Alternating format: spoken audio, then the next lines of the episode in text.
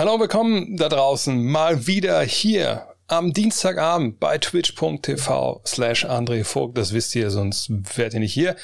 Ich sag's trotzdem, mein Name ist André Vogt. Ähm, ich begrüße euch. Ich hoffe, der Sound ist gut. Aber letztes Mal ging's auch. Von daher denke ich, das haben wir jetzt umschifft, das Problem. Und ähm, ja, schön, dass ihr dabei seid wieder mal. Heute Open End. Ich bin alleine zu Hause, also nur mit Hund. Wenn wir den ab und zu mal hören, okay, aber der hat nichts zu melden. Heute Abend waren schon zweimal draußen, richtig lange. Das, das muss reichen. Ähm, Mädels sind weg, von daher heute können wir vollkommen schamlos hier durchziehen, solange ihr natürlich Fragen habt. Und äh, das bringt mich zum Aufbau des ganzen, der ganzen Geschichte hier. Ihr stellt Fragen. Das sehe ich da drüben äh, in einem Fenster, was ihr nicht sehen könnt. Ich gehe einfach alle Fragen durch, von oben nach unten, es sei denn, ich habe die schon beantwortet, etc. Ähm, aber ja, Deswegen müsst ihr eure Frage nicht zwei, dreimal stellen. Falls ihr nicht drankommt, weil ihr ein bisschen spät dran wart und ich mir zu lang fasse bei manchen Antworten, ja, dann müsst ihr vielleicht ganz on demand hier gucken oder auf YouTube, da lade ich es ja auch hoch. Ähm, was ihr auf jeden Fall euch immer im Bewusstsein, äh, ins Bewusstsein rufen solltet, ist halt, A, folge ich dem Kollegen schon? Ähm, wenn nicht, vielleicht jetzt eine gute Gelegenheit oder zwischendurch, wenn ihr merkt, dass das irgendwie euch gefällt, was ich hier mache. Und die Frage, habt ihr vielleicht ein Abo übrig irgendwo? Ich bin nicht der Typ, der so gerne irgendwie hier irgendwie äh, rumbettelt, aber das ist ja nun mal die Währung, die wir hier haben. Von daher, wenn jemand noch ein Abo übrig hat oder denkt, hey, das, das ist gut, das gefällt mir. Letzten beide Male war nicht so geil, aber heute, das hat mich überzeugt. Dann freue ich mich natürlich drüber. Am Ende gibt es dann immer den Abspann, wo ich dann versuche, irgendwie alle Namen vorzulegen, lesen, etc. pp. Ähm, ja, fangen wir an. Haben wir was vergessen? Nö, ich denke nicht. Die allermeisten wissen ja eh schon, wie es hier, es hier abläuft. Von daher legen wir einfach mal los. Ähm, oh, wo schieben wir das denn mal hin? Hier. Ich muss einmal kurz mal gucken, wie man diesen Overlay-Text hier, äh, wie man das hier, kann man das noch kleiner machen irgendwie? Weil früher waren die nicht so fett. So, mal kommt jetzt so. Ja, ist auch nicht besser geworden, ne? Tja, ja gut, dann muss erstmal jetzt so sein das hätte ich vielleicht mal vorher checken können. Also, wer war der beste Teammate, den James Harden je hatte? Damit meine ich nicht den individuellen Skill des einzelnen Spielers, sondern die Kompatibilität des Spielers mit James Harden.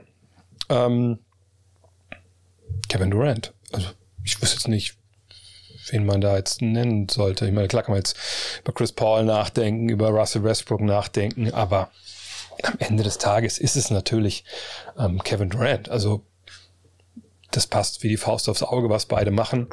Wenn ihr euch erinnert, die gemeinsame Zeit in Oklahoma City, da war natürlich James Harden noch nicht der James Harden, den wir heute kennen. Das hat damals ja, glaube ich, fast alle überrascht. Oh, wahrscheinlich ziemlich alle, ähm, als er dann in Houston so aufgeschlagen ist. Ähm, und das war damals so, dass er Six-Man war, ne? Und das hat auch gut funktioniert. Aber natürlich dann in, in Houston nimmt er drei Schritte auf einmal, ist auf einmal auf einem ganz anderen Level. Ähm, aber auch da jetzt, wenn wir uns überlegen, James Harden ähm, als der Spieler, der sein kann, den wir letzten Jahre gesehen haben, also der dominante Scorer, der in Houston auch war.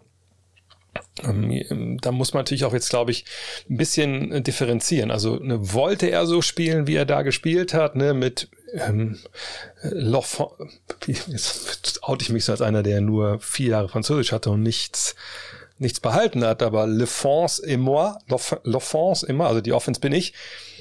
Ja, äh, ich glaube nicht, dass er unbedingt so Basketball spielen wollte jedes Jahr dass er seinem inneren Kobe da freien Lauf gelassen hat, sondern er war ja schon froh, als dann auch Hilfe kam, als man auch mal die Chance hatte auf die Conference Finals und Finals. Ähm, von daher denke ich, wenn er in der Phase Durant gehabt hätte, dann wären die sicherlich auch Meister geworden. Also dann glaube ich, schlagen die auch äh, Golden State in der Zeit und dann sicherlich auch die Cavaliers. Weil dann hast du zwei begnadete Scorer. Ähm, du hast mit Kevin Durant jemand, der vorne wie hinten dir halt hilft die beiden kannten sich schon, äh, da, da war nie irgendwie Beef, von daher, ja, die beiden Jungs. Also ich wüsste nicht, welcher Spieler da besser gewesen wäre in seiner, äh, in seiner Laufbahn. Klar gibt es Rollenspieler, die dann perfekt ihre Rolle neben äh, Harden ausgefüllt haben, aber es gibt ja keine wichtigere Rolle in einem Basketballteam, wenn du selber der Superstar oder einer der Superstars bist, dass du eben einen zweiten Superstar noch hast. Von daher ähm, auf jeden Fall ähm, ist es James Harden. Es ist Kevin Durant für James Harden so. Haben NBA-Teams eigentlich keine Fitness-Coaches, die den Spielern Ernährungspläne stellen oder ist da jeder Spieler für sich selbst verantwortlich? Im Falle von Zion Williamson trifft wohl Letzteres zu. Ja, es geistern ja wieder Bilder, so ein bisschen ähm, durch äh, Instagram und Twitter, zuletzt, weil er beim Spiel war und es sah aus, hätte ja wirklich Thanos sich dann einen roten ähm, Trainingsanzug angezogen und wäre da zum Spiel gekommen. Ähm, und das sieht nach wie vor nicht gut aus. Also das kann mir keiner erzählen, dass man, wenn man das sieht, denkt, ja, der sollte sofort wieder Basketball spielen, der NBA. Ähm, es ist so, das Gleichnis habe ich schon so oft benutzt, ich, ich mache es gerne nochmal. Die NBA ist schon so wie so eine Uni. Ne, ihr kriegt da einen Lehrplan, ne, ihr wisst, wann die Klausuren sind. Äh, es gibt Präsenzveranstaltungen, wo man hingehen muss, um da einen Schein zu kriegen. Und es gibt Veranstaltungen, Vorlesungen zum Beispiel. Naja, da ist am Ende effekt egal, ob du da bist oder nicht. Hauptsache, du bestehst am Ende die Klausur. Und das ist eigentlich zum großen Teil die MBA. Ne? Natürlich kann der Ernährungscoach dir einen Plan aufschreiben aber ob du dich daran hältst, ist ja eine ganz andere Frage. Ähm, das muss ja auch jeder selber entscheiden. Äh, heute kam irgendwie eine Meldung, ich weiß nicht, ob das stimmt, das habe ich nur auf Instagram gesehen, dass so wie äh, Kyrie Irving jetzt ja komplett ähm, pflanzlich basiert ist. Ne, was ja auch zum Beispiel, oder das, äh, Steve Nash schon ein paar Jahre hat ja auch dann angefangen, komplett Zucker zu streichen und so. Aber das sind alles individuelle Entscheidungen. Ne? Du kannst einem Spieler nicht vorschreiben, wie er sich zu ernähren hat. Also das lässt einfach der Spieler oder der Gewerkschaftsvertrag, ne, Tarifvertrag Spieler und äh, Spielergewerkschaft und, und Liga, ist das da nicht vorgesehen. Das würde die Liga sicherlich auch nicht erlauben. Was natürlich schon ein krasser Eingriff ist, so in die individuellen Rechte der, der Spieler. Und ähm, von daher, du kannst Anregungen geben oder du kannst Incentives geben. Zum Beispiel Miami mit Pat Riley war das bekanntermaßen so, dass er Spielern, sicherlich immer noch, stellenweise Verträge schreiben lässt, bestimmte Klauseln, wenn sie einen gewissen Body Mass Index oder einen Fettanteil überschreiten, dann wird Geld abgezogen. Oder andersrum, ne, wenn sie da unterbleiben, gibt es eben mehr Geld. Das sind so Geschichten, die sind dann zulässig, aber selbst da, wenn der Spieler das dann unterläuft, ja, dann kannst du sagen, gibt es weniger Geld, steht auf Papier hier, oder kannst du sagen, du spielst halt auch nicht, ne, weil wir denken, du äh, machst deine Arbeit nicht so, wie wir das wollen. Okay, cool. Aber es ist ja nicht so, dass ähm, der Spieler jetzt gegen eine Regel verstoßen hat, die, die er nicht hätte verstoßen dürfen, dass es eine Strafe gibt oder so. Also eine Strafe im Sinne von, der wird jetzt suspendiert oder sowas. Ähm, bei Zion Williamson ist es einfach so, naja, das, der, der ist nicht, der sieht nicht fit aus, der ist zu schwer. Natürlich hat das viel mit der Ernährung zu tun vor allem, wenn man natürlich auch verletzt ist und vielleicht nicht so arbeiten kann äh, an seiner Fitness, wie man möchte und trotzdem weiter ist wie normal. Und klar, wenn du NBA-Basketballer bist, dann hast du, hast du einen großen Kalorienumsatz. Dann kann das auch mal schnell gehen. Man guckt euch die, die älteren Spieler an oder viele der älteren Spieler, wie die aussehen. Ähm, das ist dann einfach eine Geschichte, die, die auch schnell geht. Im Endeffekt muss aber vom Spieler selber kommen. Du musst, genau wie ein Student, der motiviert sein muss, ich gehe zur Vorlesung ähm, oder zumindest hole ich mir das Skript und, und lese mir das durch, keine Ahnung. Oder ich, ich setze mich hin dann, äh, wenn ich nicht zur Vorlesung gehen kann, weil ich eine andere Veranstaltung habe, setze mich halt hin mit ein paar Kommilitonen und, und, und arbeite den Stoff nach das musst du machen als NBA-Spieler. Dann äh, wirst du auch dein maximales Leistungsspektrum abrufen können. Luka Doncic ist ein ganz ähnlicher Fall. Wir müssen ja nicht mal mit Zion hier mal, den Extremfall rauskramen. Luka Doncic ist auch nicht bei 100% Fitness. Und dann ist halt die Frage, wie man da als, ähm, als Coach oder als Management damit umgeht. Ne? Äh, das jemand zwingen kannst du nicht. Und es kann halt ja auch schlecht, schnell schlechte Stimmungen geben, wenn man da zu forsch auftritt. Aber das sollte eigentlich die, für das Geld, was man da bekommt in der NBA, sollte das eigentlich für mich so die Baseline sein, dass man da körperlich alles tut, was irgendwie geht. Wer ist neben den Pacers und den Kings am ehesten ein Kandidat für einen Neuaufbau? Hm, naja, die Kings sind ja irgendwie gefühlt immer im Neuaufbau. Äh, bei den Pacers gab es heute eine Meldung, die ich auch von äh, retweetet habe, von Champs, dass da wohl die Zeichen ein bisschen auf Rebuild stehen. Äh, aber jetzt mal ganz ehrlich, ich meine, ich weiß ja nicht, ich habe jetzt, ich weiß nicht, ob ein Artikel dazu war, ob es nur ein Tweet war. Ich habe es vorhin mal kurz äh, im Auto retweetet, äh, also als ich eingestiegen bin. Ähm, denkt der Hund jetzt, ich lüge oder was? Naja, ähm, jedenfalls waren ja die Namen, glaube ich, Karis LeVert, Sabonis oder Turner. Ähm, ist ja mal die Frage, so, ähm, ist das schon ein Neuaufbau oder also weiß man halt, okay, dieser Bonus-Turner-Nummer, das wird das dann nicht jetzt ganz neu, dass man darüber nachdenkt, dass das vielleicht nicht zusammen funktionieren könnte, ähm, sondern ne, das ist jetzt ja ein Trade, wo man bestimmt gedacht hat, okay, jetzt wenn der neue Coach sich das mal angeguckt hat, dann wird da was passieren. Gleichzeitig ist Caris LeVert natürlich immer verletzt gewesen. Irgendwas ist immer mit Caris LeVert und vielleicht passt er nicht wirklich in die Planung. Mal gucken. Aber das ist für mich noch nicht das Zeichen von einem Neuaufbau. Da muss noch ein bisschen mehr passieren. Aber warten wir es ab. Es kann natürlich sein, dass das, dass das der Fall ist, aber jetzt so ein Kandidat dafür sehe ich sie eigentlich nicht. Ähm, jetzt wirklich alles einzureißen und, und neu anzufangen, weil das ist ja, der, das ist ja so die, die Grundlage, dass man wirklich sagt, okay, ich habe ja schon was, aber das bringt mich halt nur bis ein bisschen Punkt meinetwegen bis ähm, in die Playoffs oder meinetwegen auch nur bis in die zweite Runde oder so. Und jetzt sage ich halt, da reißen wir jetzt alles ein. Also wir, wir gehen wirklich komplett runter Lottery, wir nehmen das in Kauf, wir setzen auf junge Spieler, auf Picks und gucken, dass wir einen neuen Kader aufbauen. Das ist ja schon ein ziemlich eklatanter Schritt. Den hat Houston zuletzt gegangen, äh, durch James Hardens ja, asoziale Aktion vergangenes Jahr. Wenn wir jetzt hier mal jetzt die, ähm, die Tabelle mal angucken, da kann man mal ganz schön durchgehen.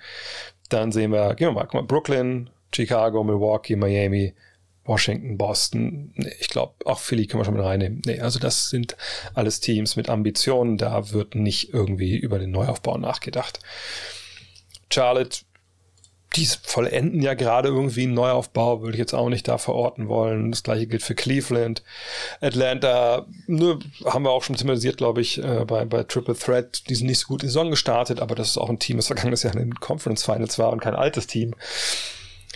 Und dann kommen wir jetzt in diesen Bereich. So, fangen wir unten jetzt an. Das sind schon zwei Teams im Neuaufbau. Und das sind drei Teams, die momentan, ja, underachieven, würde ich sagen, im Fall von New York und Indiana und ungefähr da sind, wo man sie erwartet hat, äh, im Falle von Toronto. Hm. In New York, denke ich, ähm, würde ich nicht sagen, dass das total aufgerissen wird, sondern dass man da jetzt guckt, dass man retoolt, also nicht neu anfängt, sondern nachbessert. Und Indiana habe ich gerade schon beschrieben. Toronto, kann gut sein, dass was, was, was mit Siakam passiert. Aber die sind ja eigentlich gefühlt auch schon im Neuaufbau, äh, spätestens seit Gasol und, und die Barker sie verlassen haben, denke ich, ähm, standen da die Zeichen auf, okay, wie geht's jetzt weiter? Wie, wie finden wir das, das neue Team? Im Westen können wir direkt mal durchrauschen. Bis hier, ja, kein Neuaufbau. Äh, hier, trotz aller Probleme auch nicht. Tier trotz aller Probleme nicht. Die machen gerade einen sehr guten Job. Und jetzt ist der ganze Rest und hier wird es interessant. So, ähm, New Orleans ist ja irgendwie noch im Neuaufbau. Die Personalie Zion Williamson, die muss man natürlich ein bisschen beobachten. Wann kommt er zurück? Wie kommt er zurück? Da kann was passieren, aber ich würde auch nicht sagen, dass das jetzt ein, ein kompletter Rebuild ist. Ja, Oklahoma City ist. was soll man da sagen? Das ist ja ist ein Neuaufbau, genau wie in Houston. Die Spurs, ja, mm, Spurs sind die Spurs, ne? Sie, sie machen das Beste aus ihrer Situation, das jetzt erstmals seit einer Ewigkeit ohne zumindest Spieler aus dem Dunstkreis des All-Star Games agieren. Vielleicht sieht man DeJounte Murray da ungefähr, aber ne, was ich meine, kein etablierter All-Star. Ich Sacramento ist ähm, die ganze Zeit im Neuaufbau. Bleibt halt Portland. Und das ist eine Diskussion, die werde ich Donnerstag mal mit, äh, mit Dean äh, im Premium-Podcast vertiefen. Müssten die nicht vielleicht wirklich neu anfangen? Denn das ist ja eine Mannschaft, auf die das halt so passt. Ne? Die dachten ja, hey, vor ein paar Jahren waren sie in Conference Finals, so da, da, wir wollen den Titel. Wir haben Dame Lillard, einer zehn besten Spieler der Liga wahrscheinlich. Wir haben CJ McCallum, das ist vielleicht das zweitbeste Guard-Duo der Liga. So, wie kriegen wir es jetzt hin, dass wir diesen nächsten Schritt machen, eben, dass wir auch mal öfter in den Conference Finals sind, auch mal die NBA Finals spielen. Und da haben sie viel versucht, bisher nichts geschafft. Jetzt ist der Manager gefeuert worden, der Trainer hat es nicht geschafft, die Defense zu verbessern. Ähm, was kann denn da jetzt kommen? Ne? Also wie, wie geht das da jetzt weiter? Und ich glaube, da wird gerade, je nachdem, wie mächtig der Joe Cronin, der, der quasi Nachfolger von Neil Old auf dem, oder Interimsnachfolger, muss man sagen, ähm, wie stark ist der? Also kann der sowas entscheiden? Ähm, ne, dass man einfach jetzt zum Beispiel Dame Lillard tradet. oder CJ McCollum. CJ McCollum zu traden wäre sicherlich dann so ein Retooling. Wenn man Dame Lillard und McCollum vielleicht sogar auch tradet, ist natürlich ein Rebuild. Das ist für mich momentan eigentlich der, der, der größte Kandidat, wenn ich ehrlich bin. Obwohl wir sagt nicht wissen, in welche Richtung das da geht. Ähm, mm, mm, mm, mm. Wann wird der nächste feine Tropfen geöffnet? Wann geht es endlich wieder in den Weinkeller? Ja, momentan ist ein bisschen Zeit ein bisschen ein Problem bei mir, ähm, um es kurz zu, zu illustrieren. Also ähm, ich äh, mache natürlich den Podcast ne, zweimal die Woche, eigentlich jetzt sollte ja immer dreimal die Woche sein mit jeweils einer Premium-Folge. Ähm, das muss natürlich alles vorbereitet werden. Dann kommt eigentlich auch wöchentlich Hall of Game dazu. Jetzt mussten wir da eine kleine Pause einlegen, ähm, weil bei Ole die ganze Familie krank war. Ähm, ganz schwere Erkältung, Schrägstrich Grippe. Ähm, und wer Kinder von euch hat, weiß, wenn dann, wenn es einer hat, hat es ja der nächste irgendwie eine Woche später und dann das, und das Kind sowieso und dann, dann geht quasi gar nichts in der Familie. Ähm, jetzt habe ich ja heute den zweiten Teil mit George Gervin hochgeladen, den musste ich aber auch noch tierisch nachproduzieren.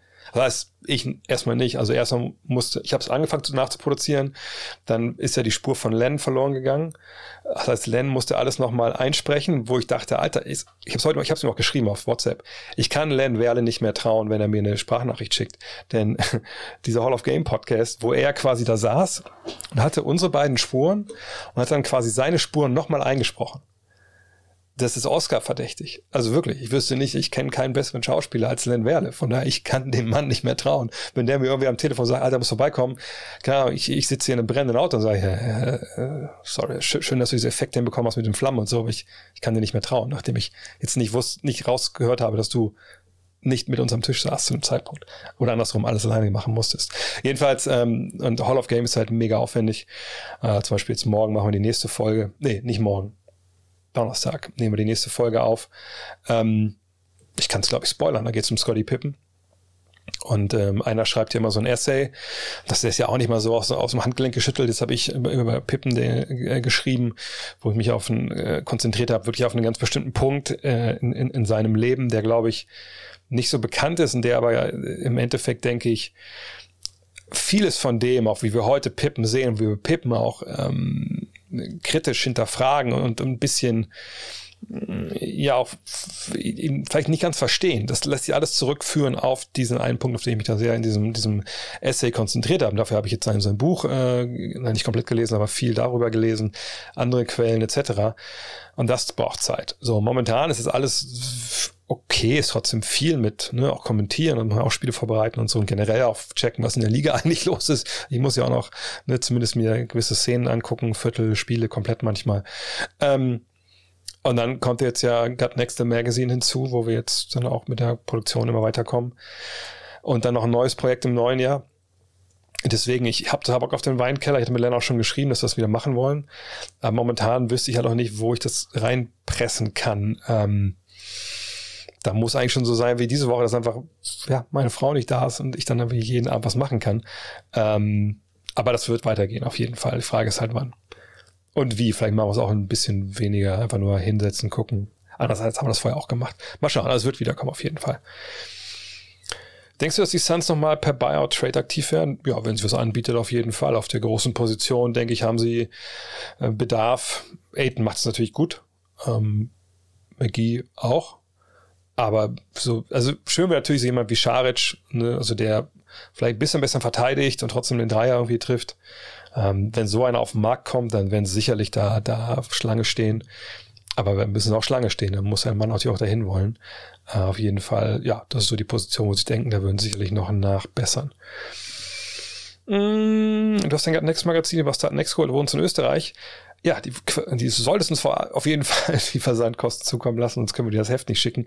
Einfach info at gutnextmac.de äh, schreiben, dann antwortet dir der Jan und dann schickt dir genau dann äh, Kontoverbindung etc., wo du es überweisen kannst. Vielen Dank fürs Abo. Sind es übrigens, ich kann mal kurz nebenbei gucken weil wir waren vorhin sehr nah dran, dass wir die, das, die 3000. das 3000. Exemplar raushauen. Nee, 3967 sind es noch. Oder Jan hat noch nicht die Kalkulation geupdatet, eins von beiden. Ähm, also noch, noch 33 dann haben wir die 4000. Das ist einfach absoluter, absoluter Wahnsinn. Vote und Champs haben vor ein paar Stunden gepostet, dass die Pacers gewählt sind, ihr Team umzustrukturieren. Genau, Sabonis, LeVert und auch Turner sind demnach heiße Trade-Kandidaten. Wo siehst du die drei Spieler am ehesten? Wo passen sie am besten rein? Ähm, Also erstmal sollten wir, glaube ich, sagen, dass nicht alle drei über den Tisch gehen. Das ist, glaube ich, vollkommen klar. Ähm, sondern zwei von den drei, also Turner und Sabonis. Da wird es einen treffen, ähm, den anderen sich mit Sicherheit nicht. Ich würde auch vermuten, dass es eher äh, Sabonis trifft, obwohl ich ihn lieber spielen sehe. Ähm, aber so wie, wie Carla ja auch in, ähm, in Dallas gecoacht hat, dann ist er, glaube ich, sehr angetan von Big Men, die Würfe blocken, blocken und hinten äh, nee, info at gutnext mag, also gutnext.mag.de. Ähm, also Carla, glaube ich, liebt seine Big Men, die Dreier schießen können, den Ring beschützen aka Christoph Posingis in der Theorie. Äh, von daher glaube ich, dass er eher auf Turner setzt. Ja, und Sabonis. Sabonis ist, ist einer meiner Lieblingsspieler in der NBA, muss ich sagen. Ähm, aber er ist natürlich ein weirder Spieler in der heutigen NBA. Ähm, also ein Big Man, der eigentlich, ich muss mal gucken, ob das jetzt keinen Scheiß erzähle, aber ich glaube, er hat dann dieses Jahr, glaube ich, relativ heiß begonnen von der Dreierlinie und dann ging es ziemlich bergab. Ja, ja, da ist es. Ich kann das jetzt mal zeigen. Also das zeige ich mal gerne, weil oftmals da nicht drauf geguckt wird. Jetzt wird er hier guckt, ne, 27,9 Prozent Dreier, okay, mies kann ich schießen. Aber wenn ich mich richtig erinnere, hat er ganz gut begonnen diese Saison. Oder ich bin, liegt da auch falsch. Und das sieht man in diesen Splits. Ach nee, sogar ganz anders. Er hat, ja, oder er hat gut begonnen und dann wurde es so mega kalt. Also seht ihr, er hat 30,8 Prozent getroffen, nur in sieben Spielen im Oktober. Dann ging es richtig runter und jetzt in drei Spielen, na gut, zwei von vier, darüber müssen wir jetzt nicht reden. Ähm, auf jeden Fall finde ich ein bisschen weird, wie er da eingesetzt wird äh, im Vergleich äh, zu vorher. Ähm, von daher würde ich sagen, sein Bonus muss gehen.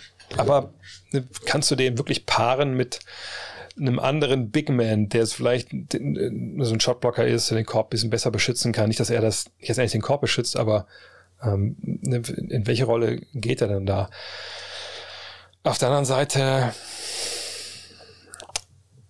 ja, ich, ich finde es spannend. Ich weiß gar nicht, wie viel Geld er verdient. Wir können aber kurz nachgucken bei, bei Sportrack einmal. Da habe ich ehrlich gesagt jetzt die Gehälter nicht wirklich im Kopf. Ähm, gut, da sehen wir ja hier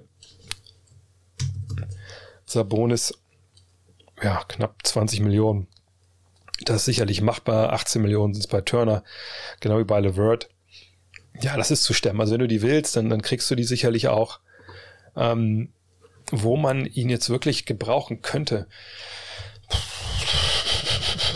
Schwierig. Also so ein guter Spieler, wie er ist, ne, dadurch, dass er nicht den Dreier trifft und eventuell auch dann defensiv ein bisschen Hilfe braucht, ist es halt echt, echt gar nicht so leicht. Ähm, müsste ich mal ein bisschen länger überlegen, ehrlich gesagt. Hornets, ja, gut, ich meine, die Hornets haben jetzt unterm Korb jetzt nicht so super viel. Da würde er sicherlich ganz gut rein, reinpassen. Ähm, ich gucke nochmal, was mir was einfällt. Boston fände ich irgendwie ganz geil. Ja, Golden State natürlich, klar. Also neben Draymond Green ähm, könnte auf jeden Fall gut passen. THT gegen Turner, nein, nein, äh, THT für, ähm, verdient zu wenig Geld. Ähm, Tja, was war noch? Cleveland, die besuchen noch Big Man ohne Ende. Nee, das glaube ich auch nicht. New York, nee. Toronto könnte natürlich noch, ja, schreibt doch gerade einer. Toronto wird natürlich passen. Ja, dann schon ein paar Teams sind schon, aber die müssen natürlich auch dann aus sich selber im Klaren sein, am Motto, okay, wir wollen jetzt diesen All-Star holen. Der, der macht uns jetzt wirklich viel besser.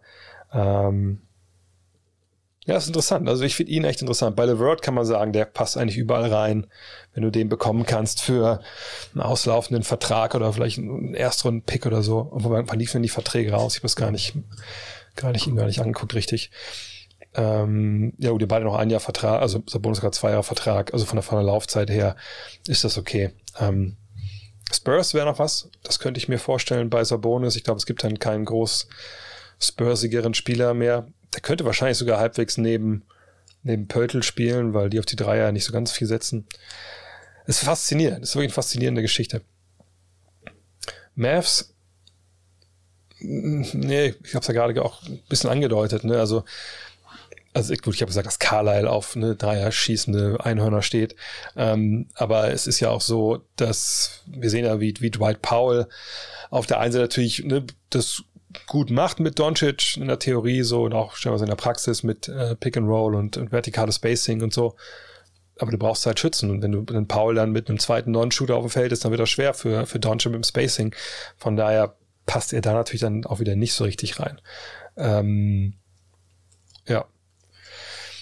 Ähm, Sportcola, nee, nee, es ist heute normale Cola, äh, aus einem klaren Grund. Mm. Da ich ja seit Samstag äh, Penicillin zu mir nehme und ähm, ich schon eine Regel mache, was der Doktor sagt, äh, gibt es zum einen seit, also kurze Erklärung, ich hatte ja eine, ähm, ich hatte ja unfassbare äh, Zahnschmerzen auf einmal, aber ganz, ganz merkwürdig, nicht irgendwie so im Zahn, wie ich das als Kind kannte oder so, sondern irgendwie ja, äh, an, an der Wurzel und dann, ja, da haben natürlich auch das Problem auch schon beschrieben. Da war irgendwie eine, eine Entzündung drin und ich konnte nicht mal den Mund wirklich schließen oder also aufeinander beißen, hinten die Backenzähne. Da war ich dann beim Notdienst und ähm, ja, das war an dem Zahn hatte ich schon eine Wurzelbehandlung, aber da ist noch eine kleine Entzündung unten drin.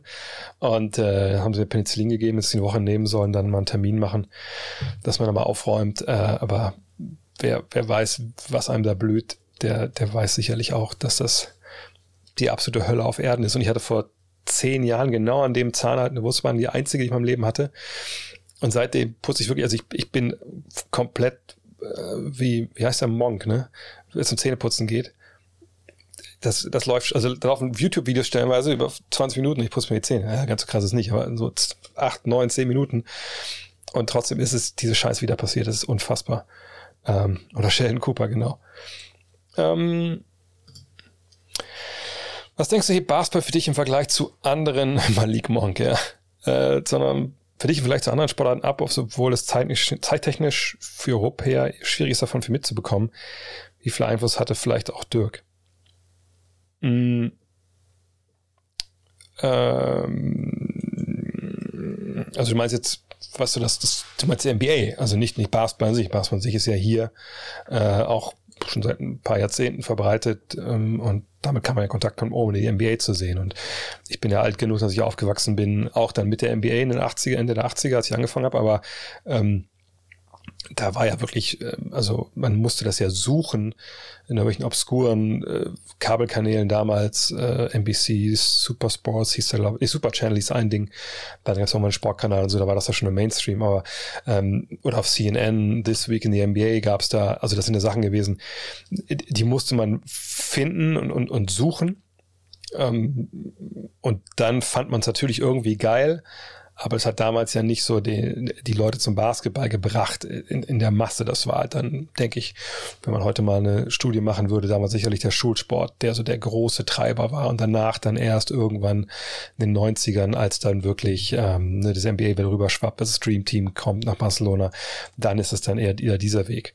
Ähm, heutzutage hm, denke ich, ja klar, kommen viele Leute einfach zur NBA, weil sie die Highlights sehen. Äh, also junge Leute natürlich. Ähm, es sei denn, sie spielen selber schon Basketball, dann ist der Weg ja komplett kurz.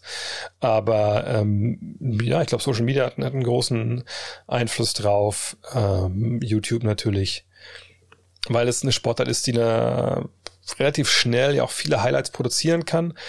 Ob es jetzt Danks sind, die natürlich wirklich das plakativste sind, was es gibt in unserem Sport, aber auch Dreier, irgendwelche furiosen Finishes, so da ist ja viel, viel mehr drin an Highlight-Potenzial als im normalen Fußballspiel. Du kannst, hast einen Spieler mit wie, wie Freiburg gegen Gladbach mit, mit 6 zu 0. Ich habe jetzt leider die, die ganzen äh, Tore gar nicht gesehen. Ähm, aber du kannst Spieler, dann sind dann so ja, nur noch 15 Tore dabei und dann natürlich ist dann Jubel im Stadion, wenn Zuschauer da sind. Aber äh, das war jetzt nichts, woran du in drei Wochen noch denkst. So, also dann, dann Tore wie, jedes andere auch. Äh, und sicherlich ist, äh, gibt es auch genug Dreier wie jeder andere auch und genug Danks. Aber ne, es gibt dann immer genug, auch weil es natürlich dann jeden Tag gespielt wird. Immer wieder Highlights und wenn du Basketball an deiner Timeline hast, dann wirst du wahrscheinlich kurz so lange so Highlights sehen und dann catcht dich das vielleicht. Und dass natürlich auch die NBA klar die beste Liga der Welt ist mit den besten Spielern, das tut nochmal sein Übriges, dass man da, glaube ich, auch eine gewisse Faszination dann halt hat. Gleiche gilt ja auch für die NFL.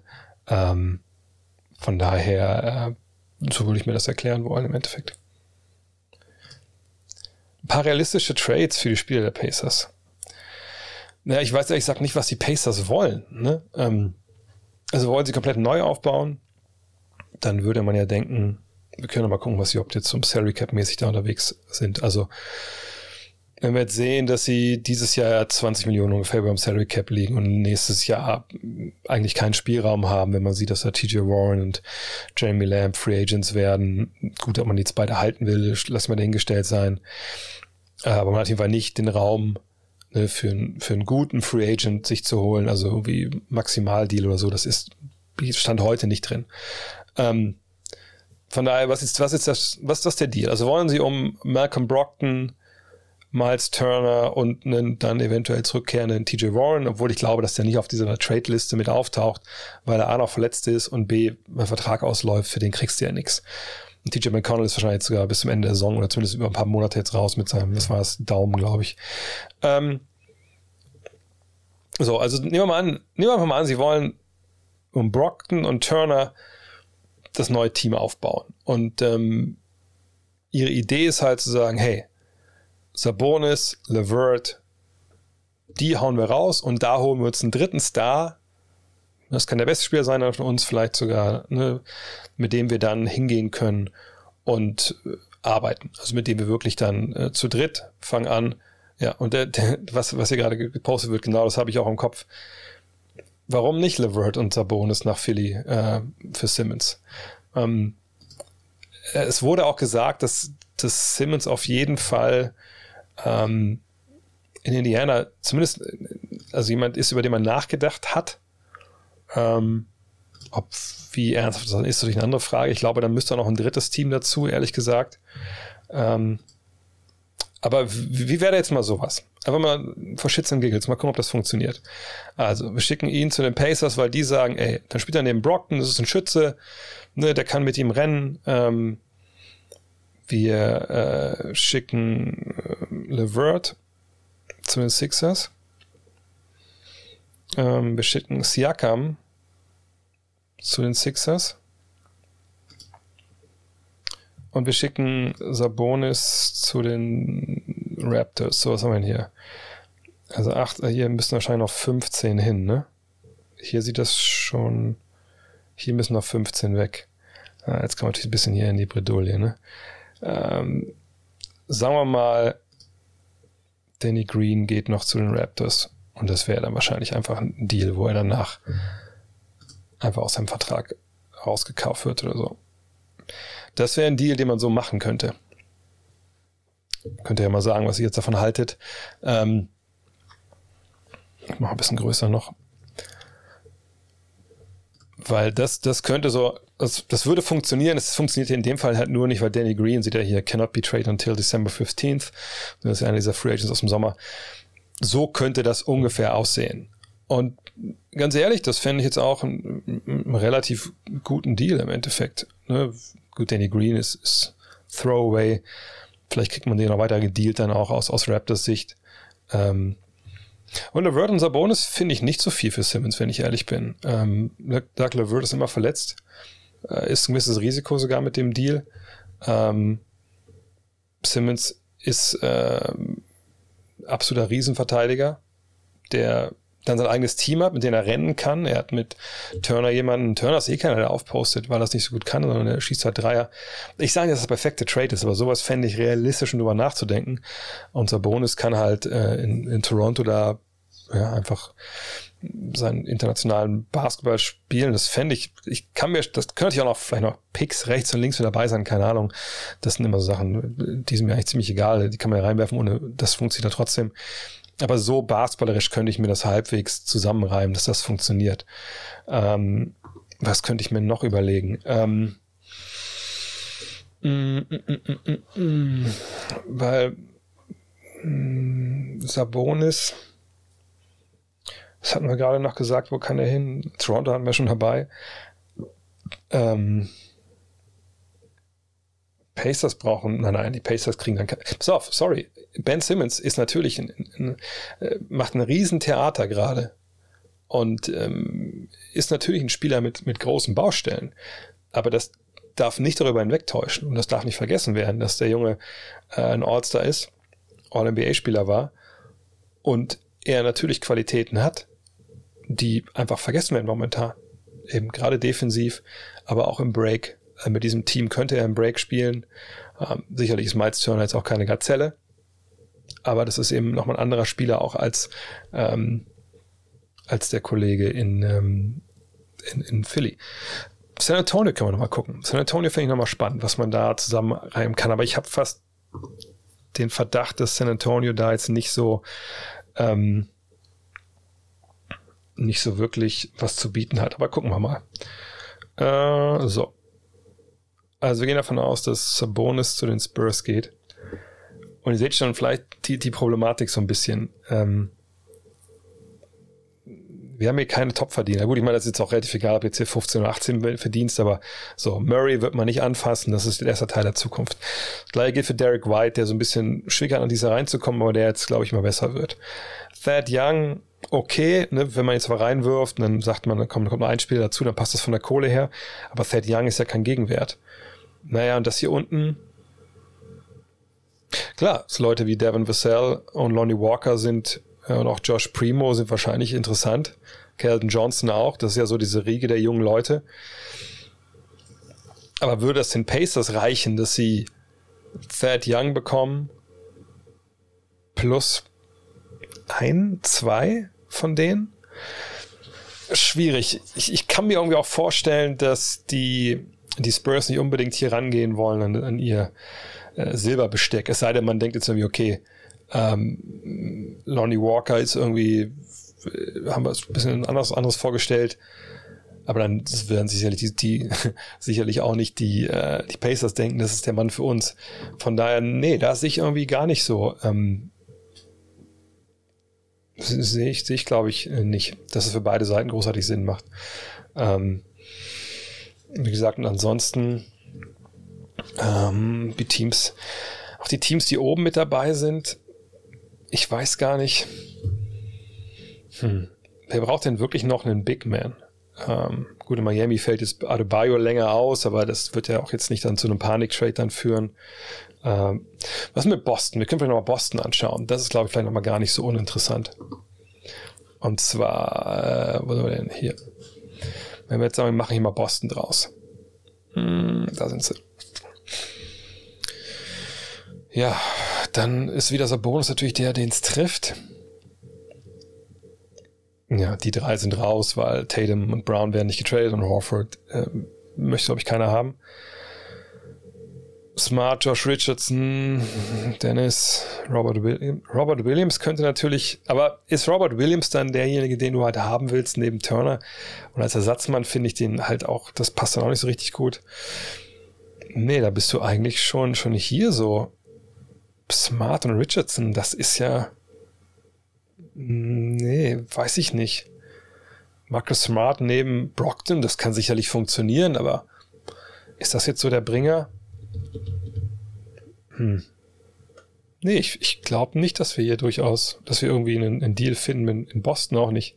Und das meine ich halt, ne? es ist wirklich nicht leicht, ähm, da jetzt ein, ein, Team zu finden. Ich gucke nochmal noch mal weiter. Ähm, Habt ihr noch eine Idee, welch, welches Team postet es gerne mal rein? Dann kann ich nochmal mal nachschauen. Aber ich, äh, äh, diese LeBron-Zahlen, LeBron ist halt so ein, ähm, ein Advanced Stat, die Sachen zusammenzieht. Und das ist das. Bei den Hornets, ach so, Hornets, genau. Ich gucke nochmal bei den Hornets nach, was wir da sehen. Charlotte. Mm, also 18,5. Kommen wir hier jetzt mal zu, zum Abschuss, dass wir mal sagen können, okay, ja, ich bin jetzt mit Kelly Ubers Arbeit ähm, zwar vertraut, aber nicht so wirklich ein Riesenfan. Ähm, bräuchten die Kelly Oubre? Ich glaube eigentlich nicht. Ja, hier Miles Bridges und so. Die, die, die äh, oder wäre vielleicht so eine Geschichte mit Book Knight, Kay Jones, PJ Washington erstmal bei 10 Millionen und dann noch irgendein Salary Filler wie Mason Plumley. Wartet mal. Ähm, zack. Vielleicht sogar so. Oh, was sind wir, glaube ich, schon die Kohle, ne? Also sowas könnte natürlich funktionieren, rein von der Kohle her. hat man zwei junge Spieler, aber ist es wirklich, macht sie dann besser? Also wir sehen hier Zero Wins auf beiden Seiten. Ähm, ja, weiß ich nicht. Also ich, ich sehe schon, dass, dass da ein Need da ist für einen Big Man, aber ähm, ich, ich, ich sehe da einfach nicht, nicht, nicht den, nicht den Benefit dann. OKC, na, OKC ist ich dann komplett raus. OKC, OKC ist nicht unterwegs im Sinne von, sie wollen diesen Kader verbessern mit äh, Spielern, die so, ja, ab und zu mal All-Star sind. Sondern, ähm, wir können noch mal, wir können noch mal gucken ähm, mit Golden State, aber äh, OKC möchte den Home Run schlagen. Am besten zwei, drei in Folge und am besten halt über die, über die Draft, dass du halt ähm, SGA hast, plus ein, zwei Superstars. In den nächsten beiden Jahren sind ja eine Menge Jungs zu erwarten in der Draft. Da wollen die dabei sein. deswegen müssen sie schlecht sein. Und wenn du einen dieser Bonus holst, dann wirst du besser. Dann draftest du nicht früh. Wie gesagt, die, die, sie haben ja viele Picks, aber nur ganz, ganz wenige sind halt nicht geschützt für die ersten paar Picks. Ähm, und da ist es halt dann, dann schwierig. Dallas können wir noch mal gucken, weil ich immer weiß, dass viele Dallas-Fans hier sind. Aber auch da, wenn ich ehrlich bin, ich, ich sehe da ehrlich gesagt keine Chance. Es sei denn, nee, ich sehe keine Chance, sorry. Ich sehe aber keine Chance, weil hier war 18 Millionen so. Porzingis, den musst du ja haben. Du brauchst diesen Stretch Big Man und ich glaube auch nicht, dass, dass die den mit der Kneifzange anfassen. Hardaway ist für dich essentiell. Paul, ja, der müsste wahrscheinlich dann gehen. Naja, und wer dann noch? Also Paul ist ein Lieblingsschüler von Carlyle gewesen, von daher, da, von, von daher könnte es ja passen. Aber jetzt gibst du noch Maxi Kleber zum Beispiel ab. Pff, ich, ich, also wenn du so einen Deal machst, dann willst du ja auf Pacers Seite irgendwas haben, was sich entweder sofort besser macht oder halt perspektivisch. Und da, da, da ist ja einfach nichts hier. Ja, außer willst du Josh Green oder sowas. Uh, Jalen Brunson wird Free Agent, von daher musst du ihn direkt bezahlen. Guck mal nochmal Golden State. Also Dallas sehe ich da einfach nicht. Und natürlich gibt es immer auch Dreier-Trades, ne? Aber ich, ich sehe auch da keinen Weg. Ja, und hier jetzt, na klar, die, die Idee wäre, Wiseman zu den Pacers,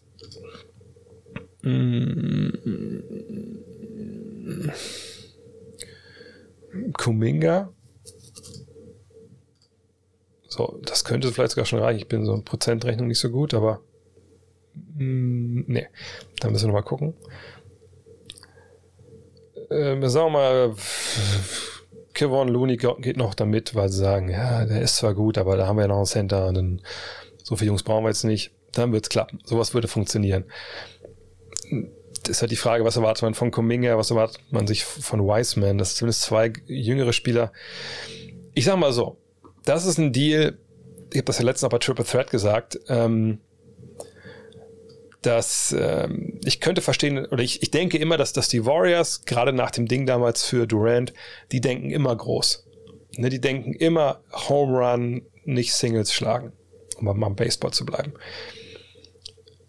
aber die Frage ist einfach, eine Kuminga und Wiseman, ist es genug für einen gestandenen All-Star? Ähm, und, und passt dann äh, Sabonis, na klar, super spielintelligent, aber er trifft den Dreier halt nicht so gut, passt das dann so in, in diesen Mix? Er wäre dann ja auch sicherlich am Ende von Partien nicht auf dem Feld, weil dann wahrscheinlich äh, ne, die Kleinen spielen, äh, mit Green auf der 5. Und was ist, wenn Kuminga dann wirklich einen Sprung nochmal macht? Ihr habt die Athletik gesehen von seinem Dank wahrscheinlich, den ich da auch auf retweetet habe.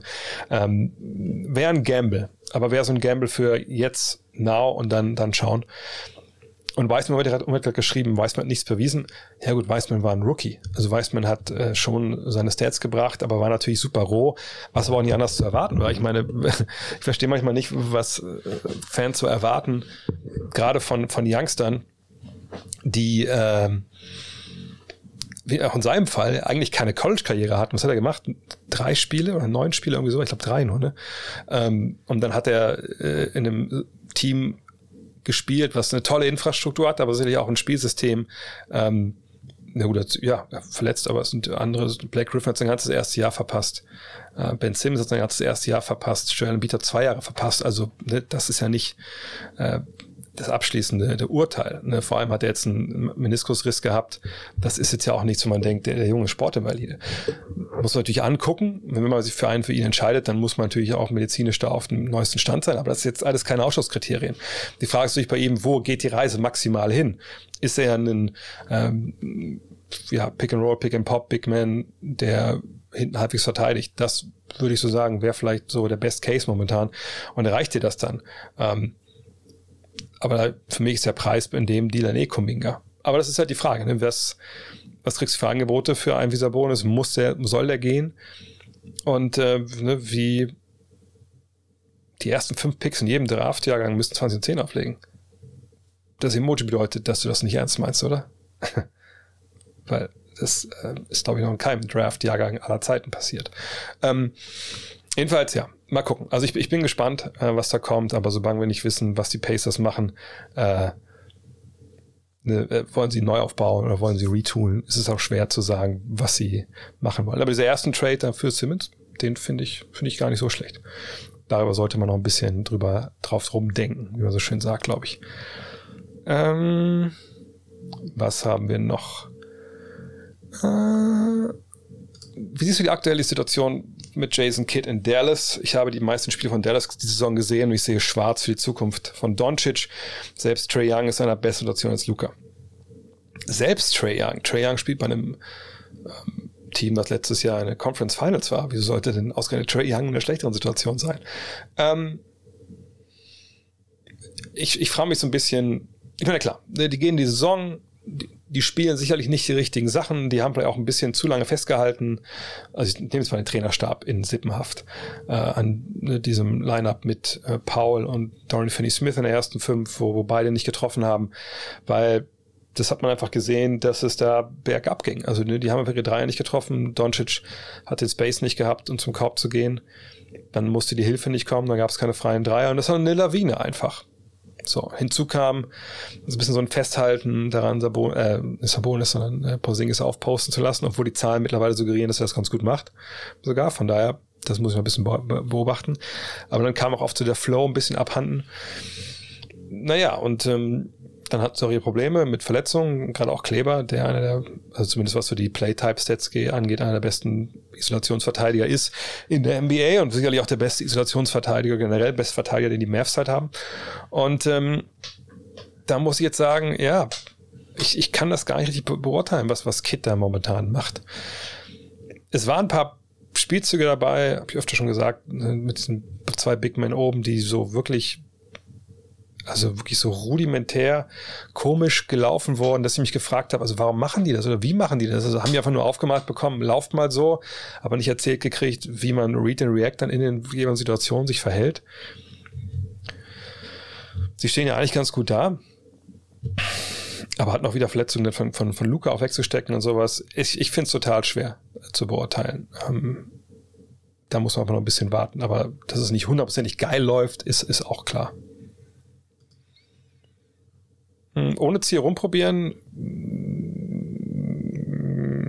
weiß ich nicht. Kann ich aber auch nicht so gut beurteilen, weil ich auch jetzt nicht so viele Spiele von Dallas bisher gesehen habe, wenn ich ehrlich bin, sondern auch mir oft nur so diese Situationen angucke und so bei diesen Flow, Rotationen und so angeht, das, den habe ich gerade nicht wirklich drauf. Wie sehen deine All-Star-Teams aus, wenn es dieses Jahr das All-Star-Game wäre? Äh, fangen wir damit jetzt schon an. Im Dezember. Es ist noch nicht mal die Wahl offen. Das machen wir. Pass auf. Da können wir uns drüber unterhalten, weil das ist immer der Punkt, ne? Das ist wirklich was sich überhaupt gar nicht lohnt, im Dezember zu diskutieren. Ich möchte erklären, warum. Das ist zumindest die Frage mal beantwortet. Eigentlich, also eigentlich ist halt das All-Star-Game da, wo es liegt zur Saisonhalbzeit. Kompletter Wahnsinn. Weil, wenn ich mal überlege, also man, man denkt zurück, wenn wir über Spieler sprechen, über, über historische Figuren in der NBA, dann sagen wir oft, hey, der war zehnmal All-Star. Das ist eine, ich sage ja selber oft, das ist ein Abo-All-Star. Ich will ein Abo-All-Star, zwei Abo-All-Stars im Team und man kann nicht Meister werden. So. Aber wenn wir überlegen, diese Auszeichnung All-Star ist halt wahrscheinlich die am krassesten überbewertetste und am wenigsten verstandenste in der kompletten NBA. Kompletten NBA. Weil es sich so festgesetzt hat, dass die besten Spieler der NBA All-Stars werden. Und das stimmt einfach nicht. Es ist auch nicht die höchste Auszeichnung, ähm, ne, quasi nach dem MVP Award, sondern die höchste Auszeichnung für ähm, sagen wir, die Leistungen, die in einer Saison gebracht wurde, sind die All-NBA-Teams. Das sind die 15 Spieler der Welt. Genau, und das, was da steht, äh, was der Dome da schreibt, ist richtig. Ne? Die, ähm, die 15 Jungs aus dem All-NBA-Team, drei Stück gibt's ja, das sind die besten Spieler. Die All-Stars, das muss man mal ganz klar sagen. Das sind zum einen ne, zwei Starting Fives, die von den Fans gewählt werden und ne, was war das denn Fans? Wie ist es denn dieses Jahr wieder? Fans, Spieler, irgendwas. Ähm, und dann die Trainer gehen hin und, und wählen dann die, die, die Bänke. So. Und ähm, das ist in der ersten fünf natürlich. Ne? Und war ja auch lange so, dass die Fans das alleine entschieden haben. Obwohl ich muss mir überlegen, ist es jetzt, sind es noch die Fans oder sind, könnt ihr uns mal reinschreiben, wenn ihr das genau wisst, sind es jetzt die Fans immer noch die alleine entscheiden oder sind nicht immer die Spieler auch mit dabei? Egal. Jedenfalls ne, war es lange so, dass die Fans das alleine entschieden haben. Und das war ein Popularitätskontest. Ich meine, guckt euch an, Yao Ming war direkt All-Star. So. Ähm, aber da hat er noch keinen, hat noch nichts gebracht in der NBA. Ähm, ne, es, es, es gab Spieler, die, die konnten machen, was sie wollten, die waren All-Star. So. Und ähm, ne, das sind alles so Geschichten, wo man, genau, Fans finde ich Sonic 5 immer noch okay. Ähm, ne, das sind aber so Geschichten, wo man sagen muss, ist, ist, das ist okay, das soll auch gerne so sein. Die Fans sollen wählen, wie, wen, sie, wen sie da sehen wollen. Nur, wir müssen ja mal ganz klar sagen, das hat dann nichts mit dem realistischen Abbild der Leistung zu tun. Klar, machen das die Fans manchmal besser, manchmal machen sie schlechter. Fakt ist aber nun mal, es sind die Fans, die das machen. So. Aber der Hauptpunkt, der einfach mich stört an dieser, dieser All-Star-Geschichte und die, die, die, die, die, diesen, diesen Stellenwert, den das hat, das wird halt, und mittlerweile ist es das ja schon besser geworden. Früher war es ja so, dass du quasi schon ähm, im November abstimmen konntest, wer All-Star wird. Was ja ein totaler Wahnsinn ist. Wie, wie soll ich denn so einen, so einen schwachsinnigen Wahlzettel ausfüllen, wenn gerade mal 10, 15 Spiele irgendwie gemacht sind? Jetzt wird's ja immer erst dann, glaube ich, Weihnachten ne, äh, gemacht. Aber ihr merkt schon, ich weiß gar nicht so genau, weil mich das einfach null interessiert. Klar, man macht, jeder macht sein All-Star-Team so fertig und so, gar kein Problem. Das gehört auch dazu, ist ja auch, macht ja auch Spaß. Aber, genau, Taco Fall war fast All-Star. Äh, äh, wie heißt er hier, der Georgier? War fast All-Star. Der, ähm, wie heißt er denn? Der Georgier, der, der Kawhi Leonard fast den Knöchel gebrochen hat damals mit seiner Aktion. Sascha Pachulia, na klar. Der war fast All-Star. So, von daher, ähm, ne, es macht ja keinen Sinn. Ich sag jetzt, wir haben 20 Spiele gesehen. Jetzt irgendwie zu sagen, okay, die sind All-Stars. Klar macht es auch, auch nicht wirklich Sinn zu sagen, äh, ne, wer wird jetzt MVP oder so, aber das ist halt dann, das ist ja dann ne, quasi eine, wenn, wenn wir jetzt nach 20 Spiel, äh, Spieltagen, 20 Spielen MVP erstmal küren, ist ja quasi so ein, so ein Rennen, wo man den Zwischenstand abgibt. So, ne? ähm, aber beim All-Star, ne, dann ist quasi, es sind 20 Spiele gespielt oder 30, 40 Spiele gespielt, dann kriegen die den Stempel, ja, du bist der All-Star dieser Saison. Du kannst aber die zweite Saisonhälfte mega scheiße spielen, äh, oder Ahnung, wurdest auch eh nur gewählt, weil du früher mal geil warst. Dame Lillard wird sicherlich All-Star werden. Obwohl, ja, wer weiß, wahrscheinlich nicht. Aber sagen wir mal, die Fans wählen Dame Lillard rein. Dann ist das ein Lifetime Achievement All-Star Award und, und nicht mehr und nicht weniger. Und deswegen ist das für mich einfach, äh, oder Clay Thompson, genau. Ähm, ne, das ist dann einfach, hat dann nichts mit der Leistung zu tun. Deswegen ist das für mich total überbewertet. Und wir müssen alle wirklich an den Punkt kommen, zu verstehen, und deswegen mache ich das hier so lange, bis jeder verstanden hat. Die besten 15 Spieler einer Saison sind die All-NBA-Teams. Da gab es ja auch mal Snaps oder so, keine Frage. Aber das ist das, die höchste Weihe, was das so angeht, und nicht das, das All-Star-Game. Und ist klar, es geht ums Event. Und es gibt drei Sachen, um die es geht. Am All-Star-Weekend. Und es ist für mich, ich sehe das total entspannt, das ist weder gut noch ist das schlecht. Es geht ums Geld natürlich, weil hey, es heißt nicht umsonst, was Footlocker Slam Dunk Contest. Das, da gibt's richtig Asche für äh, von den Partnern, die da halt als Werbepartner auftreten. Und natürlich von den TV-Anstalten. Dann geht's ähm, um die Fans. Und zwar nicht unbedingt um euch und mich, sage ich einfach jetzt mal, die eh Basketball schauen, sondern es geht um die Amerikaner, die Football schauen. Denn wann ist denn das All-Star-Weekend? Es ist im Februar. Und was ist im Februar gerade vorbei seit, je nachdem, wann das All-Star-Weekend ist, meistens seit zwei Wochen. Genau, die NFL ist vorbei.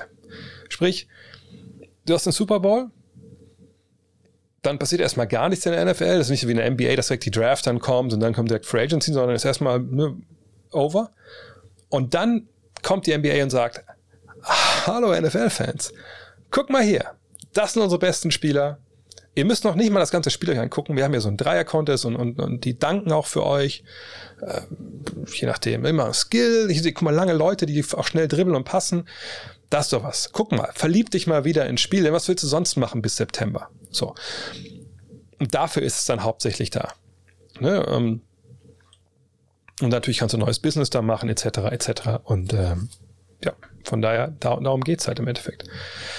Ähm, inwiefern hat sich Jason Terrys Spiel im Vergleich 2006 zur Meisterschaftssaison 2011 verändert, äh, in welcher er dem defensiv stärkeren Stevenson aus der Starting Five weichen musste? Uh, das ist natürlich jetzt eine, eine sehr, sehr spezifische Frage. Da müssen wir auf jeden Fall gleich mal die Stats von Jason Terry aufrufen, denn so richtig habe ich das gar nicht mehr so auf dem Schirm, wie sich das so statistisch bei ihm dargestellt hat.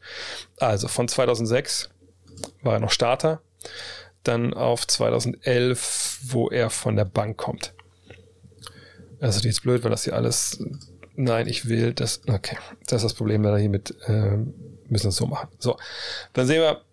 Ja, also jetzt einmal reine Counting Stats, die wir vielleicht hier nicht wirklich so nehmen sollten. Gucken wir auf 36 Minuten. Äh, so, dann haben wir das hier und zack. So, da ist ein besseres Bild. Wir sehen halt, dass die Zahlen mehr oder weniger eigentlich gleich sind. Ne, ein bisschen mehr Turnover, ein bisschen mehr äh, Assist, die er spielt, also ein bisschen mehr wie das im Spielaufbau.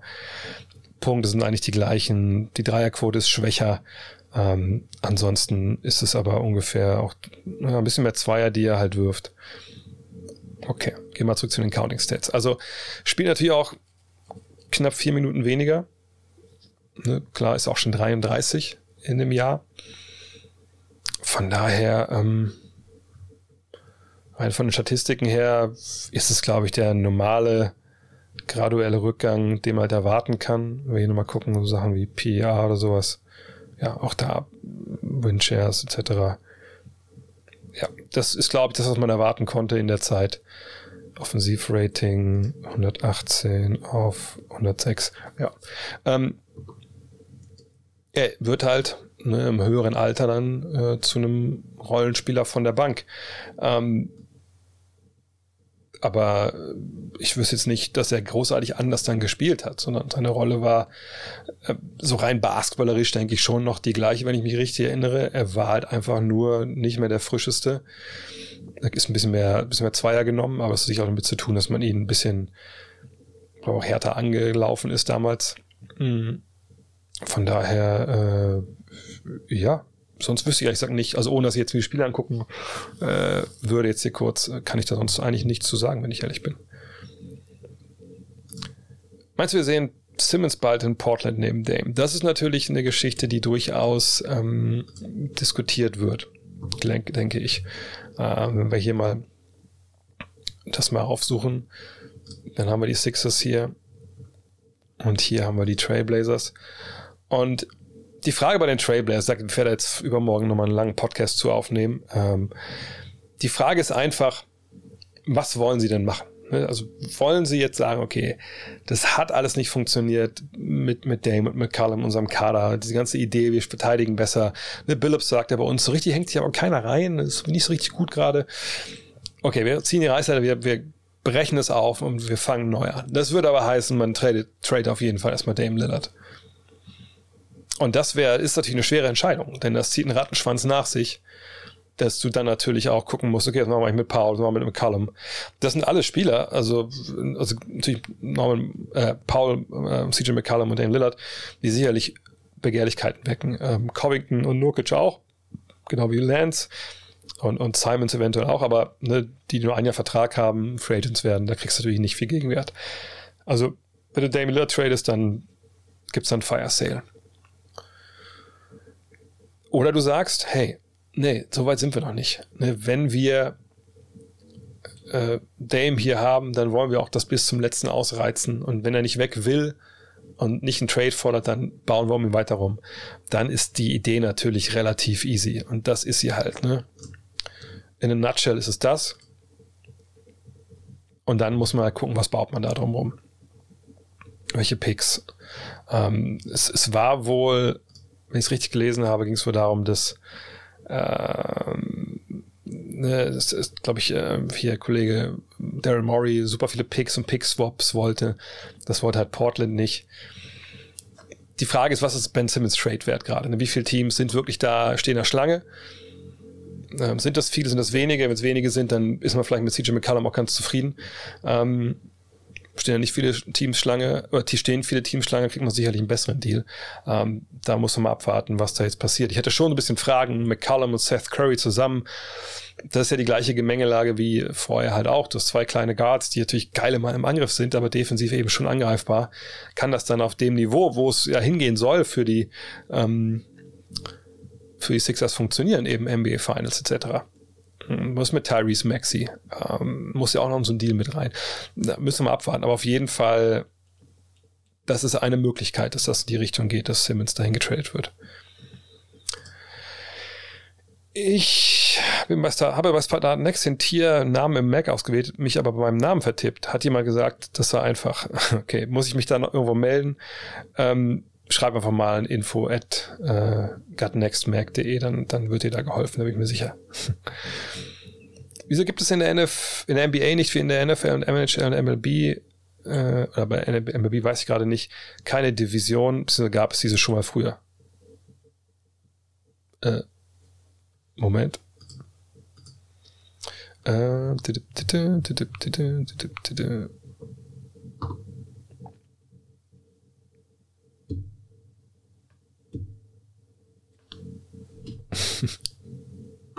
Okay, nächste Frage. Jetzt werden sich alle im Podcast fragen, Moment, was war da gerade los? Ähm, was war das Thema meiner Bachelorarbeit? Ich habe keine Bachelorarbeit geschrieben. Ich bin äh, Studienabbrecher und musste äh, erst heute, glaube ich, irgendwie so eine Headline lesen, dass Studienabbrecher äh, dem Staat unglaublich viel Geld kosten und äh, selber auch Gehaltseinbußen hinnehmen müssen. Äh, hat mich, hat mich niedergeschlagen, diese Headline und dieser Vorspann. Äh, nee, ich habe damals, als wir haben quasi mit Five angefangen, ähm, als äh, ich mit dem, also ich war im Hauptstudium scheinfrei mehr oder weniger, ich musste halt noch meine Klausuren schreiben. Aber so die ersten ein, zwei Jahre Five war natürlich auch ziemlich Knochenarbeit. Dann hatte ich nochmal probiert, eine Klausur zu schreiben. Boah, das war nicht so erfolgreich. Das war äh, kann man, könnt ihr selber entscheiden. Das war entweder der coolste oder peinlichste Auftritt, den ich je in der Sportschule hatte. Und ich hatte zwei Gymnastikkurse, muss ich dazu sagen, ähm, dass ich im Endeffekt ähm, bei dieser Klausur, ich, ich bin da rein, das war dann irgendwie so, ähm, genau, spannenderweise war es die Klausur, so hieß sie damals zumindest, glaube ich, noch irgendwie Sportjournalismus im Internet. Irgendwie nochmal so, ja, Zukunft, Zukunft des Sportjournalismus, äh, irgendwie sowas. Und ich bin da reingekommen und die haben im Hörsaal 1, wenn ihr den kennt, ist ja der große Hörsaal der Sportschule, das so mit so einem Overhead-Projektor, ich weiß nicht, ob es überhaupt noch gibt, ähm, die Aufgaben an die äh, Tafel da projiziert. Ich habe mir das angeguckt und so gemerkt, also von den vier Fragen, also die ersten drei kann ich nicht wirklich seriös beantworten. Naja, dann habe ich die vierte beantwortet, dachte ich zumindest. Bin dann, glaube ich, nach einer Dreiviertelstunde runtergegangen und der Typ hat mich angeguckt, wie, wie ein Auto, wie, der hat so eine Zeitung der dachte, ich hätte irgendeine Frage oder so. Und ich mir, ich bin fertig. Und dann hat er mich so ganz komisch angeguckt und meinte so, ich habe echt ein gutes Gefühl. Und dann bin ich rausgegangen und wusste eigentlich schon, okay, das macht alles keinen Sinn mehr hier, nicht so wie wir arbeiten. Ähm, und dann wollte ich mich doch nochmal, habe ich nur ein Jahr nochmal beurlauben lassen oder ein Semester. Äh, und dann wollte ich es nochmal machen. Dann hieß es, nee, nee, Studiengebühren. Und dann habe ich dann gesagt, komm, was, was soll's? Ex-Matrikel. Äh, von daher, ich habe keine Bachelorarbeit geschrieben. Ein Trade von Irving zu den Heat gegen Lowry und Tucker realistisch? Nein, nein, nein, nein, ist nicht realistisch. Warum sollte sich gerade Miami mit, mit Pat Riley, also eben schon ange, angerissen, ist ein sehr, sehr, ähm, ich will nicht sagen, ein fanatischer Typ, aber der, für den steht Disziplin und so ein Opfer für die Gruppe mit an erster Stelle.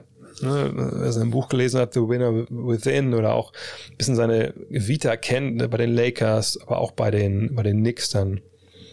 Das ist einer, der wirklich die Gruppe immer in den Vordergrund stellt. Dafür muss man opfern für den gemeinsamen Erfolg. Ähm, und da jetzt jemand reinzukommen, der genau das ja momentan zeigt, dass er das nicht will. Er will keine Opfer bringen für seine Mannschaft, oder zumindest nicht das eine Opfer, sich impfen zu lassen. Ähm, der wird nie im Leben nach, äh, nach Miami kommen. Äh, und ähm, ich bin mir auch sicher, dass, dass die Nets das nicht machen würden, weil ich nicht glaube, dass, dass sie dann unbedingt besser sind. Also klar, besser als gar niemanden zu haben, aber ich denke, wenn sie Irving traden, dann wirklich nur für einen, einen absoluten Difference Maker. Und der ist Lowry einfach auch nicht mehr. Äh, meine Starting Five von All-Stars, die keinen Ring geholt haben, aussehen. Mm. Mm, mm, okay, ähm, ja gut, da ist man natürlich in der Regel immer direkt in den 90ern, was ja nicht so ganz statthaft ist, weil es sicherlich auch in anderen Jahrzehnten äh, Spieler gab, die, die keinen Ring geholt haben. Ich würde sagen, dass ich aber dennoch bei wahrscheinlich Stockton und Miller, also John Stockton und, und Reggie Miller wäre im Backcourt. Ähm, wäre ich bei Elgin Baylor? Wahrscheinlich wäre ich bei Elgin Baylor dann äh, einfach nur, weil das einer der besten Spieler aller Zeiten ist, der nie einen Ring geholt hat, auch wenn das ein paar Jahre her war dann schon. Ähm, kein AI. Ja. Ja. Ja, stimmt. Wahrscheinlich Iverson anstatt an, anstatt Miller. Ja, Nash war natürlich zweimal MVP, aber ich, ich finde, da hatte dann doch Stockton die, die, die längere Karriere. Also sagen wir mal, fangen wir erstmal jetzt ohne rein, wir können das dann immer noch nachbessern. Also wir sagen mal Stockton und AI, äh, wir sagen ähm, Elgin Baylor und Charles Barkley. Und auf der 5, ja, wahrscheinlich Patrick Ewing. Allerdings, ich google einmal schnell, welche Topstars noch nie einen Ring geholt haben, weil ich vergesse auf jeden Fall irgendwen. Äh, Best NBA Players. No Ring. Ringless NBA Players. So, da können wir mal gucken. Gucken, was das für eine Liste jetzt hier ist. Ähm, also. Iverson, Iverson dann 25? Okay, ist das gerankt? Jack Twyman, ja gut, okay, also so weit zurück würde ich es nicht gehen wollen. Chris Mullen war der Liebe, ja, aber natürlich nicht in die erste fünf. Grant Hill, ja gut, aber Grant Hills Karriere war einfach auch leider viel zu kurz. So, David Thompson, ja gut, klar. T-Mac, hm, ja, aber T-Mac war auch selber schuld. Also da, den würde ich zum Beispiel nie da reinnehmen. Die Kembe, ja, defensiv geil, aber offensiv einfach nicht gut genug. Walt Bellamy, kann ich nicht, könnte ich nicht jetzt hierfür stimmen, weil ich einfach nicht habe spielen sehen. Ja, so gut war ja dann auch wieder nicht. Adrian Dantley, geiler Typ, aber sicherlich auch einer, wo man sich mal fragen musste, kann man mit dem dann wirklich einen Titel gewinnen? Westbrook, das, genau das kann man über Westbrook auch sagen. Sidney Moncrief ist, ist geil und, und echt vergessen. Sid the Squid. Bob Lanier, ja, rougher Typ. Riesige Füße. George Gervin hatten wir ja heute gerade in Hall of Game aber auch, ähm, wenn ihr Hall of Game hört, ja, ne, ist halt mehr Scorer als ein Winner gewesen. Dominique, genau das gleiche. Patrick Ewing, ja, hat er gechoked ab und zu, kann man natürlich sagen. George Yardley, okay. Weiß ich jetzt nicht. Bei Herrn Yardleys Arbeit kann ich wenig sagen. Reggie Miller. Wieso ist denn Iverson weit unten? Steve Nash? James Harden, der James Harden spielt dann auch, da würde ich ihn nicht, würde ich nicht mit reinnehmen. Charles, jetzt kommen wir in die Top 5. Callum Malone. Ja, aber Callum Malone auch immer gechoked. Stockton. Chris Paul, äh, Chris Paul spielt noch. Elgin Baylor. Ja, da fühle ich mich eigentlich gar nicht so schlecht mit, mit meiner 5, die ich da gerade genannt habe. Ähm, wüsste ich jetzt nicht. Westbrook wird noch Champ, ja. Also haben wir gesagt, ähm, Stockton, Iverson, Baylor, Barclay, Ewing. Ja, für die würde ich mich da jetzt so entscheiden. Das ist die beste Truppe wäre, zusammen zu spielen, äh, ist eine andere Sache, aber ähm, ja. Äh, nochmal sein, aber sein haben wir schon. Vielleicht noch kurz die Frage hier noch. Ähm, also forciert er einen Trade damit? Nee, das kann ich mir ehrlich gesagt nicht vorstellen. Ähm, ich, ich glaube nicht, dass so eine Agenda hinter steht nach dem Motto, ich fress mich jetzt hier raus aus New Orleans, denn ähm, also du, also wenn du einen Trade forcieren willst, dann musst du ja eigentlich also dich so gut präsentieren, dass dich ja möglichst alle anderen wollen. Und also wenn du unbedingt aus dieser einen Stadt weg willst, wenn es jetzt nur um New Orleans geht, ihm sonst egal ist, wo er sein Leben verbringt, so, ähm, dann musst du dich ja begehrlich machen. So, aber wenn du so aussiehst, wie du so aussiehst, dann sind sicherlich eine Menge ähm, äh, eine Menge äh, einfach Teams eben nicht interessiert, weil du einfach fett bist. Also das, ich sage das jetzt für ihn natürlich als, als NBA-Spieler, ne? wenn du dich nicht ähm, so verhalten kannst, dass du deine Top-Leistung bringst, warum soll ich dann für dich traden? So, äh, von daher kann ich mir nicht vorstellen, dass er sich da so selber äh, torpediert, wenn ich ehrlich bin. Larry Legend wird heute 65, das stimmt. Äh, und seine sportliche Rivalität zum Magic mindestens genauso, genauso legendär. Bla bla. Welche großen Duelle zwischen Spielern verschiedener Teams gab es noch und welche sind dabei deine Top 3? Ähm, ich glaube, zuletzt ähm, Durant, Schrägstrich Curry, könnt ihr euch ja aussehen. Ähm, Competitive Eating Profi Zion, nee, wenn ich Joey Chestnut sehe, der sieht nicht aus wie, wie Zion Williamson. Ähm, also ich glaube, ja, Curry, LeBron, oder eher Durant LeBron, das war vielleicht eher ne, die Matchups, die wirklich im Gedächtnis geblieben sind. Ähm, das würde ich sagen, auch wenn es jetzt das recht einseitig dann natürlich dann war, äh, für, für Durant zumindest, also dann in den letzten Aufeinandertreffen. Ähm, natürlich damals bei den ersten Finals hat ja natürlich LeBron gewonnen, 4 zu 2. Ähm, was gibt's noch? Hm, große Duelle über die Jahre, die ich wirklich so gefeiert habe. Ich meine, klar, man konnte MJ und Reggie Miller feiern. Ähm, alle alle Center-Duelle eigentlich der 90er von, von den großen äh, Big, äh, Big Men, ob es jetzt Elijah Warner, Ewing, Robinson, das, das war alles fett unterwegs. Ähm, in den letzten Jahren hm, ich finde, so richtige Rivalitäten heutzutage haben wir irgendwie gar nicht mehr so. Ne? Das, das ist ja fast schon hier Dame Lillard gegen Oklahoma City und Dennis Schröder schon noch das, das höchste der Gefühle. Ähm, klar, dann hat man die, die Power Forwards mit ähm, äh, Dirk, KG, T, äh, Tim Duncan, die alle in der gleichen Conference waren. Ähm, da, da war schon, da war schon eine Menge dran. Klar, dann so Sachen wie jetzt hier geschrieben wurde, Boston und Miami, ne, als LeBron noch in Miami war und KG in, in, äh, in Boston, das waren natürlich auch Rivalitäten. Aber zuletzt fand ich, gab es da relativ wenig. Vielleicht wird es echt auch ein bisschen zu corporate. Ähm, was haben wir noch? Mein Schedule hat gesagt, du startest um 19 Uhr, aber du kommst erst um 8, 20 Uhr an. Dann ist das falsch gelaufen. Äh, eigentlich sollte das nicht sein. Eigentlich ist immer 20 Uhr hier. Guckst du auch andere Sportarten außer Basketball und die Wölfe? Ähm, ja, schon. Äh, muss halt immer passen. Ne? Also ich, ähm, wenn Olympia also ist, versuche ich halt viel zu gucken. Dieses Jahr habe ich gar nichts geschaut von Olympia. Bis auf einen Tag, weil da waren wir ja in der Bretagne mit der Familie, äh, schwiegermütterlicher, schwiegerväterlicherseits. Und ähm, da habe ich dann einmal, glaube ich, Frauenbasketball geguckt, was gerade lief und dann irgendwie, was war das, Taekwondo oder so.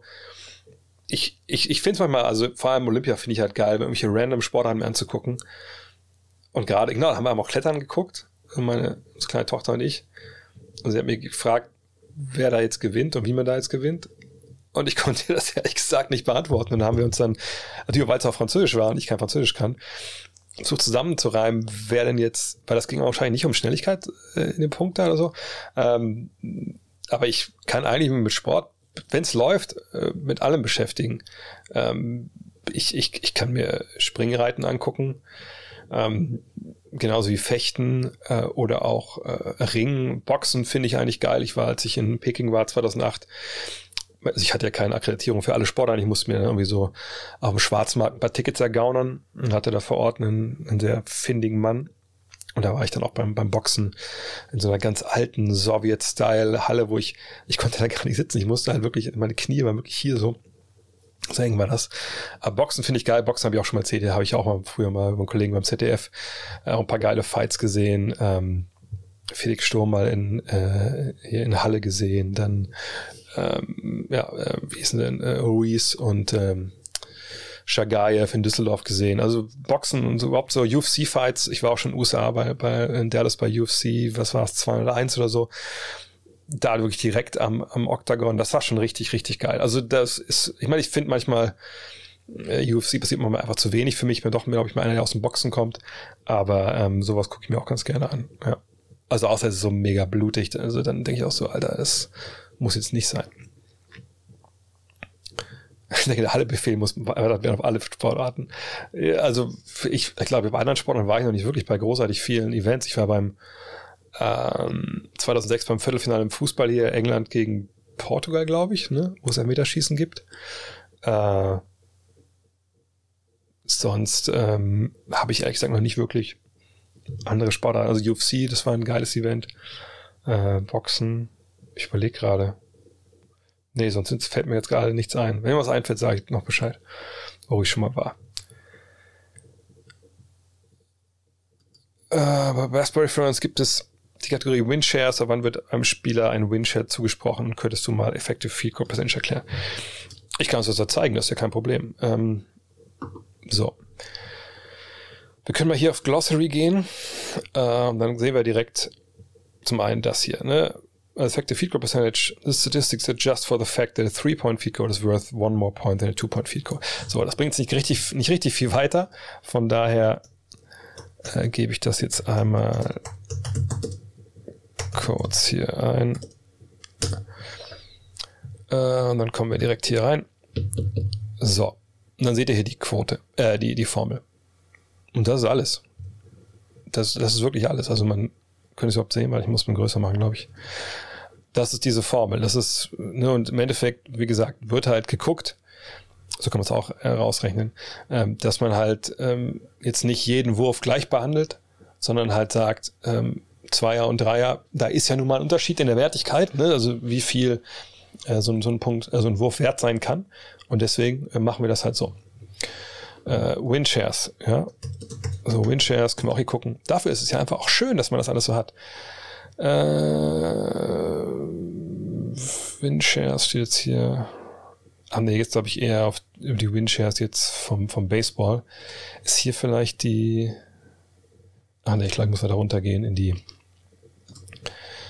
in die statistisch Advanced Abteilung hier. Da. Glossary. Also Win Shares. Hm. Tja, da, da kommen wir jetzt nicht so viel weiter. Dann schauen wir noch mal kurz hier. Win Shares Basketball Definition. Ups, ist das hier auch drin? Ah ja, gut. Ich sehe, das ist nicht so ganz so schnell gemacht.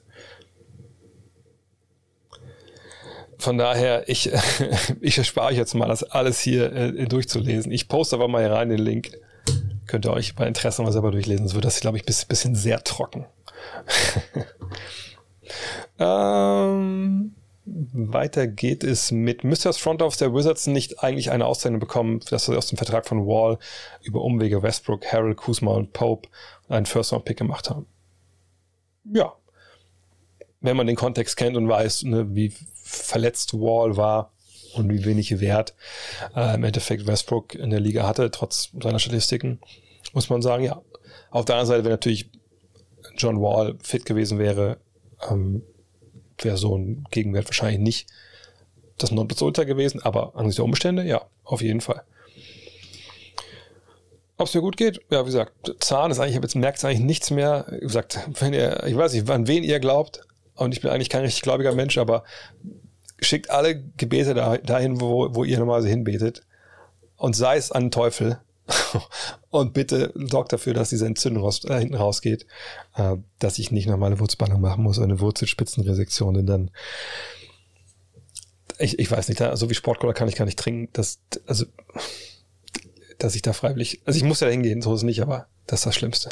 Das ist das Schlimmste. So, ähm, was den Magic fehlt, Stars. Stars. Sie brauchen ihre Stars. Ähm, wahrscheinlich müssen sie draften. Vielleicht haben sie ja schon einen jetzt auch in ihren Reihen. Das muss man abwarten müssen. Viele junge Leute dabei, aber sie brauchen Superstars, dann bist du auch ein Playoff-Team. Mhm. Äh, ja, haben wir ja gerade schon geredet, selbst Simmons ähm, und, und haben wir auch alle schon besprochen, genau. Most overrated Player, most underrated Player. Wer ist der biggest Wurst? Spieler, die Minuten sieht, aber in der NBA nichts zu suchen hat. Ähm, oh, das sind natürlich harte, harte, äh, harte Kritiken hier. Most overrated Player. Also most underrated, da möchte ich direkt äh, da bleiben, wo ich vorhin schon war und sagen, Ben Simmons ist der most underrated. Weil ich, ich einfach denke, dass das jetzt und wir, man muss es auch trennen. Wir müssen trennen, ne? Ben Simmons, wie er sich verhalten hat, den letzten Monat verhält. Und äh, alle Fragen, die wir da haben, ist er wirklich auch denn ähm, psychisch krank oder, oder hat da irgendwas anderes äh, mit zu tun, dass er ja keinen Bock hat? Keine Ahnung. Aber ne, das müssen wir trennen. Das schieben wir mal zur Seite. Wir gucken nur auf den Basketballer Ben Simmons, den wir letzten Jahr gesehen haben. Und da müssen wir sagen, natürlich gibt es da Fragen, ne? ob man die paar Sachen besser machen könnte. Aber so wie er in den Augen von vielen gesehen wird, das ist einfach mega underrated. Und ich wüsste nicht, wer noch underrateder ist, ehrlich gesagt. Ähm, most overrated. Ähm, wenn es nicht nur um Spieler geht, ist für mich most overrated die First-Round-Pick-Sammlung der Oklahoma City Thunder, ähm, weil, wie dass die ewig geschützt sind in vielen Fällen. Aber wenn es um Spieler geht, da muss ich echt überlegen, so ein bisschen. Kann sein, Williamson most overrated sein?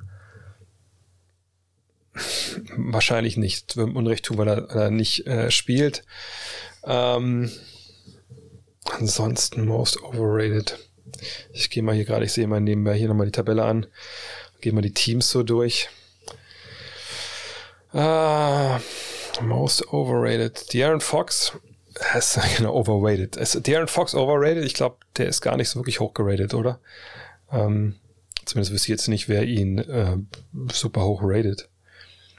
Ähm,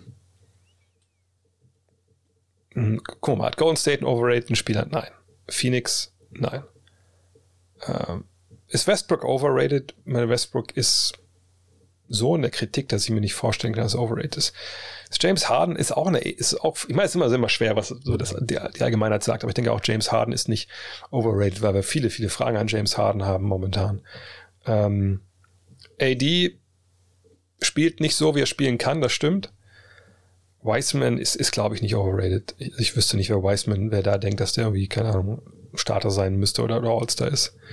Ähm, Miles Bridges eventuell ist er wirklich overrated, weil er gerade einen Slump hat nach einem starken Start. Ähm, ist Luca vielleicht sogar? Na, Luca ist nicht overrated, Luca ist nur gerade einfach nicht gut. Ähm, mm, mm, mm. Dame Lillard ist okay, pass auf, sagen wir es auch, wie das, wie, wie es, ähm, wie es ist. Dame Lillard ist gerade overrated. Dame Lillard hat gerade arge Probleme dieses Jahr. Und ähm, spielt einfach keine geile Saison. Aber natürlich heißt es nicht, dass er nicht nochmal geile Saison spielen kann. Ähm, hm. Und dann The Biggest Wurst. Ist Edwards underrated? Randall, Randall ist vielleicht ein bisschen overrated momentan, aber das, der wird mittlerweile wieder besser, glaube ich. Das war ein schlechter Start in die Saison bei ihm. Ähm, guck mal, The Biggest Wurst. Keine Ahnung. Das weiß ich ehrlich gesagt nicht. Da habe ich gar keine. Ja, Duncan Robertson. Trey Lights der Dritte. Hey, wir können die jetzt auch irgendwie jeden zwölften Mann irgendwie nennen. Das macht ja auch keinen Sinn. Ähm, aber Duncan Robinson, klar, ich habe das Video natürlich auch gesehen von ähm, von äh, Julius. Klar, ist momentan nicht gut aus bei ihm. Auf der Seite Shoot as Shoot und dann irgendwann wenn er wieder trifft, dann geht's auch ganz schnell auf einmal. Und dann bist du wieder drin, siehst den Ball ein paar Mal ins Netz gehen. Ich kann mich an eine Saison erinnern, vor drei, vier Jahren, da hat Clay Thompson im, im ersten Saisonmonat oder in den ersten beiden Monaten auch noch so 27 Prozent getroffen. Alle gesagt, was mit Clay Thompson los? Am Ende war er doch wieder weit über, über 40. Auch hier biggest Wurst, Kelly Olenek. Nö, Kelly Olenek ist ein solider Typ. Da müssen wir ehrlich sein. Äh, Pacers, das haben wir schon besprochen. Wo siehst du Dennis nächstes Jahr? Ähm, aktuell spielt er wieder stark auf, empfiehlt sich für einen großen Vertrag. Boston allerdings keine Bird Rights. Dazu haben viele Teams schon ihren Point Guard und Cap. Gibt es ja auch zur Genüge. Ähm, ja, ich, ich weiß es ehrlich gesagt nicht. Stand heute ist das Team, was mir am ehesten einfällt, New York. Ich denke, er hat gezeigt, dass er defensiv das cool machen kann. Er hat Speed. Ähm, ist jetzt sicherlich nicht der Edelschütze selbst. Aber New York, ich glaube, New York würde Dennis lieben. Dennis würde New York lieben. Je nachdem, was sie mit Fournier und mit, ähm, mit Walker machen. Vielleicht wird da auch eine Planstelle frei. Boston kann natürlich selbst verlängern, aber Boston, das steht ja auch in der Frage, sie haben ja nicht die, ähm, nicht die Bird-Rechte. Das bedeutet, sie können ihm halt jetzt nicht diese 80 Millionen für vier Jahre geben, sondern sie können ihm nur maximal ähm, äh, Kohle geben, die sie unter dem Salary Cap frei haben. So, und das ist halt dann ein bisschen wenig. Äh, andere sicher haben auch nicht die Bird-Rechte, das ist klar, aber andere, die vielleicht, ich gucke mal kurz, ob New Yorker Platz hat. Ähm, aber solche Sachen ändern sich natürlich auch von Saison zu Saison. Ähm, aber also nochmal, ne, die Celtics und alle anderen Teams auch können ihm nur so viel Geld geben, wie sie unter dem Salary Cap frei haben. Und wir sehen gerade hier, dass es bei den ähm, Knicks auch nicht gut mit 114 Millionen. Die müssten schon Geld freischaufeln. Und ähm, die Frage ist ja generell, brauchen sie noch einen dritten Point Guard, wenn sie Rose und Quickly haben? Äh, auf der anderen Seite hatten sie jetzt ja auch drei Point Guards. Barrett hat natürlich hier ist nicht, ist nicht garantiert. Obwohl auch ist schon exercised, okay. Also ist schon Club exercised, äh, also Teamoption. Aber man kann ja sicherlich irgendwie Platz schaffen, indem man für sich Nerds Noel wegschickt. Äh, aber ne, es sieht schon nicht so richtig gut aus, wenn man ehrlich ist. Es sei denn, du packst irgendwie Quickly irgendwo hier mit dran und dann tradest du die beiden und dann hast du vielleicht ein bisschen Platz. Nee, es sieht nicht gut aus, ehrlich gesagt, für, für, äh, für Dennis zu den, zu den Knicks. Und sonst, die Hawks brauchen keinen Point Guard, die Celtics brauchen keinen, Celtics haben einen mit ihm, also ne, das ist ja das gleiche. Brooklyn braucht keinen, Charlotte braucht keinen, Chicago braucht keinen, Cleveland braucht keinen. Dallas hat das nicht den Capspace, wenn ich ehrlich bin. Ähm, Denver braucht niemanden, Detroit nicht, Golden State nicht. Houston hat ihre Youngster, Indiana hat Brockton, Clippers haben ihren Mann. Die Lakers haben, haben Westbrook, denke ich, noch nächstes Jahr. Nein, nein, nein, nein. Mm, die Pelicans? Gucken wir bei den Pelicans. Ne, auch da. Also klar, Josh Hart, das ist nicht garantiert hier, ne? Ja, das ist nicht garantiert, aber selbst dann. Gut, das sind Verträge, die kann man schnell weg abstoßen, aber nee, würde ich jetzt auch nicht sagen, dass die Pelicans für ihn. Die Thunder, ja, glaube ich nicht. Orlando hat seine Point Guards. Philly hat Maxi. Suns nicht. Portland, große Portland passiert, aber glaube ich auch nicht. Sacramento nicht. San Antonio nicht. Toronto nicht. Naja, das sieht alles nicht so richtig gut aus in dem Sinn, dass es einfach nicht viele Teams gibt, die mit ihrer Point Guard Situation total unzufrieden sind. Und wenn dann auch jemand ähm, auf den Markt kommt wie Dame Lillard, dann ist es vielleicht äh, ja auch noch mal was ganz anderes. Von daher, äh, ja. Tragisch auf dem Zettel von Dallas, gut, ja, wenn man ihn for free bekommt, wenn er rausgekauft wird, sowieso, ähm, wenn man nicht viel abgeben muss oder halt äh, Dwight Powell plus X, dann sollte man das sofort machen. Äh, ist ein bisschen die Frage, warum es noch nicht passiert ist. Ähm, mal gucken. Aber ja, das passt wahrscheinlich wie die Faust aufs Auge. Denkst du, die Lakers feuern Frank Vogel? Wie konnten die Lakers so blind sein und Westbrook über die Rosen und Caruso vorziehen? Ähm, naja, also ich glaube, bei Caruso kann man schon sagen, ne, hätten sie dem mehr Geld geboten, dann wäre er geblieben. Ähm, bei, ähm, bei der Rosen war das sicherlich ja nicht ganz so leicht, denn es war nicht so, dass sie den Cap Space hatten, sondern hätten ja eine Sign and Trade machen müssen. Aber ähm, hätte das dann funktioniert, hätten dann, ne, dann die Spurs, Spurs, ja, hätten die dann die anderen Spieler aufgenommen?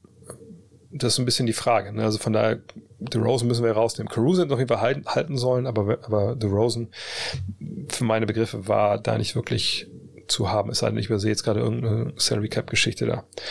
Was mit Vogel ist, ganz ehrlich, für mich ist Frank Vogel da nicht das Problem. Ähm, komplett neuer Kader. Ähm, super viel Unruhe im Kader jetzt durch, ne? LeBron raus, drin, raus. Westbrook being Westbrook. Und du musst irgendwie versuchen, da eine defensiv irgendwie die Identität reinzukriegen. Dir fehlen viele Spieler, mit denen du eigentlich geplant hattest. Ich denke, Vogel ist da nicht das Problem, wenn ich ehrlich bin. Und wo man natürlich schon überlegt, warum es offensiv einfach so, so hakt. Das könnte schon besser laufen. Siehst du die Bugs mit Cousins und Matthews als Neuzugänge? Die haben ja schon echt brutal gute Mannschaft. Ihr zweite Fünf könnte locker schon mithalten in der Liga. Heftige Tiefe auf jeden Fall. Cousins und Matthews sind nur Notfallspieler. Ähm, Cousins wahrscheinlich, weil sie wussten, dass Lopez länger ausfällt. Mhm. Dann hast du jetzt noch jemand, Big Man, der zumindest gewisse Skills hat, eben aber auch für Notfall nur. Das gleiche gilt für Matthews. Ist eine gute Truppe, ist ein klarer Titelkandidat, aber die beiden machen jetzt nicht einen Unterschied, wenn ich ehrlich bin. Bei den Cavs momentan die Big Men aller Munde, aber was hältst du von Ricky Rubios Leistung der Saison und hat der Chance auf den Six Man of the Year Award? Ähm, Rubio macht das super. Ich hätte nicht gedacht, dass er das so annimmt. Ich hatte echt so ein bisschen die Bedenken, dass er sagt, oh, come on, jetzt Cleveland, das ist ja echt, also ich meine, von Barcelona nach Cleveland, also nicht, dass, nicht, dass er direkt jetzt so diese Reise genommen hat, aber du wisst, was ich meine, ne? Wenn du im Sommer da abhängst, ich denke mal, dass er da ist im Sommer, und dann äh, kommst du dahin und denkst, Alter, das ist ja, oh, was war das denn hier los?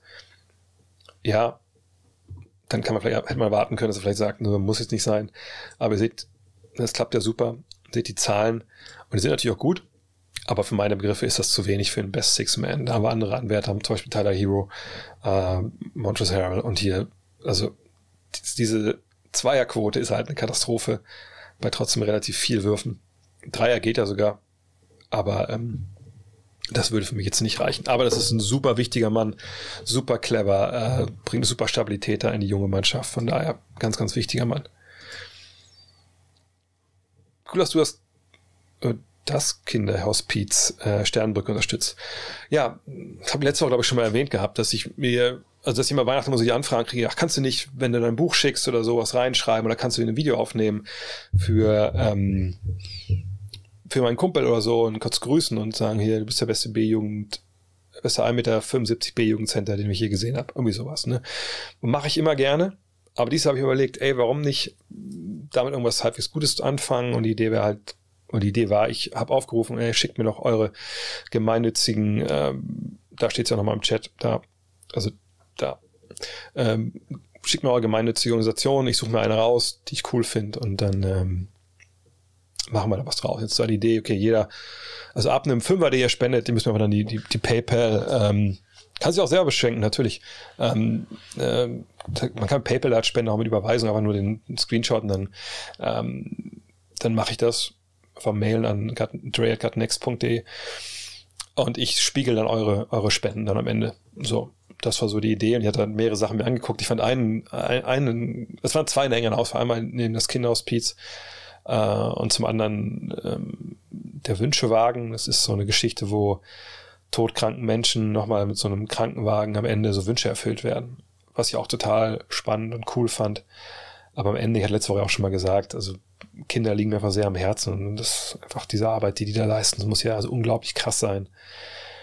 Ich meine, meiner Frau kriege ich das stellenweise mit man sie nach Hause kommt, Sachen erzählt von so Geburten, die einfach nicht gut gelaufen sind oder auch so tragisch gelaufen sind, wie man nur laufen kann.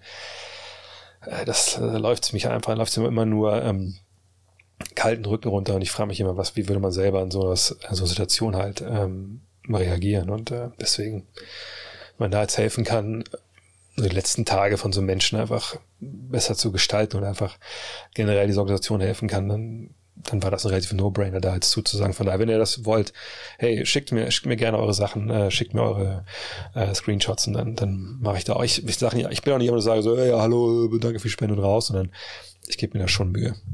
Also, ja, hoffe ich. Also ich bin jetzt auch nicht, äh, was soll ich sagen, nicht, nicht der Geilste, aber das wird schon geil genug sein, keine Sorge. ähm, Fits für Sabonis haben wir schon gestellt, habe ich schon beantwortet, könnt ihr gerne ähm, nochmal nachschauen. Startbench Cut, da können wir eine ganze Sendung fast machen, ne? Ähm, Booker, Mitchell, Tatum.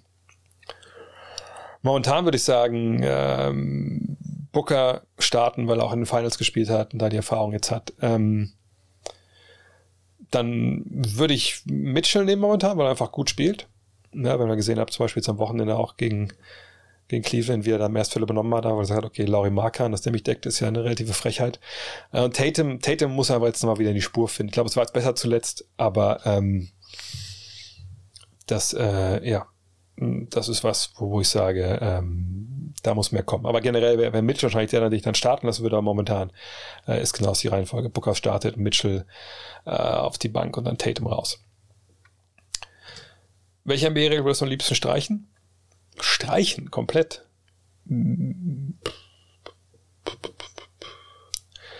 Ähm, ich würde das Salary Cap am liebsten streichen, wenn ich ehrlich bin. Denn ich denke, dass, ähm, obwohl, ja, würde ich Salary Cap streichen? Ich, ich denke so, ne, dass in der Liga, wo eh alle Milliardäre dabei sind, das eigentlich eher als ein Spielzeug ist. Ne? Und ich habe schon mal erklärt hier, warum die trotzdem nur auf jeden Pfennig gucken, das als Business sehen. Das ist ja auch nachvollziehbar. Aber ich würde einfach sagen wollen, äh, also entweder kein Salary Cap oder man sagt, man packt es arg nach oben. Ne, eben nicht. Es wäre eben nicht wie in Europa. Da bin ich mir relativ sicher.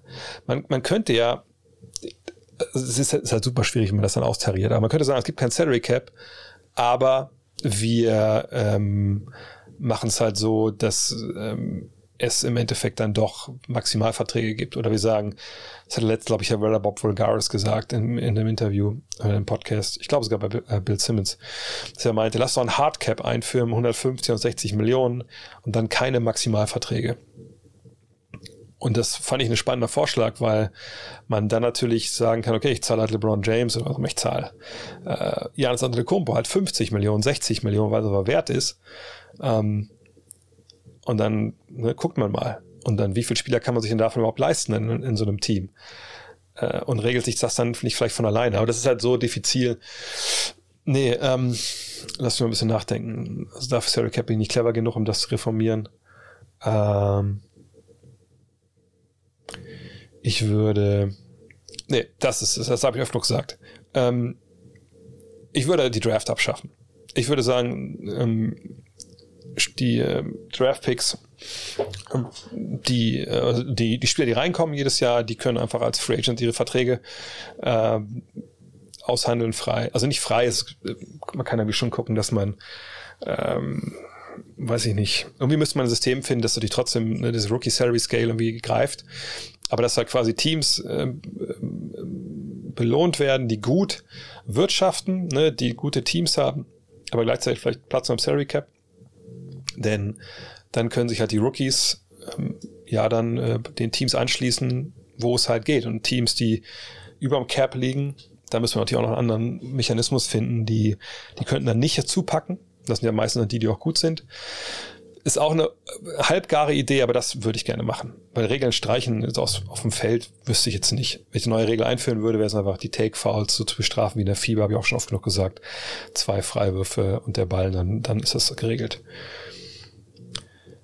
Ist besser bei Start Next oder Gut Next zu kaufen? Ähm, Start Next äh, gibt's ja gar nicht mehr, das ist ja vorbei. Ihr könnt nur noch bei gutnextmac.de kaufen bis zum 15.12. Dann ist es auch da vorbei und dann gibt's auch wahrscheinlich nichts mehr ähm, äh, also selbst die, die Einzelausgaben sind ja wahrscheinlich alle weg. Also bis 15.12. dann ist wohl, dann ist zumindest für die 1 Ofen aus, für die 2 werden wir sicherlich auch nochmal Vorbestellungen äh, entgegennehmen. Aber die werden dann auch begrenzt sein, denke ich. Ich frage mich, ob zum Beispiel ein Bill Russell überbewertet ist.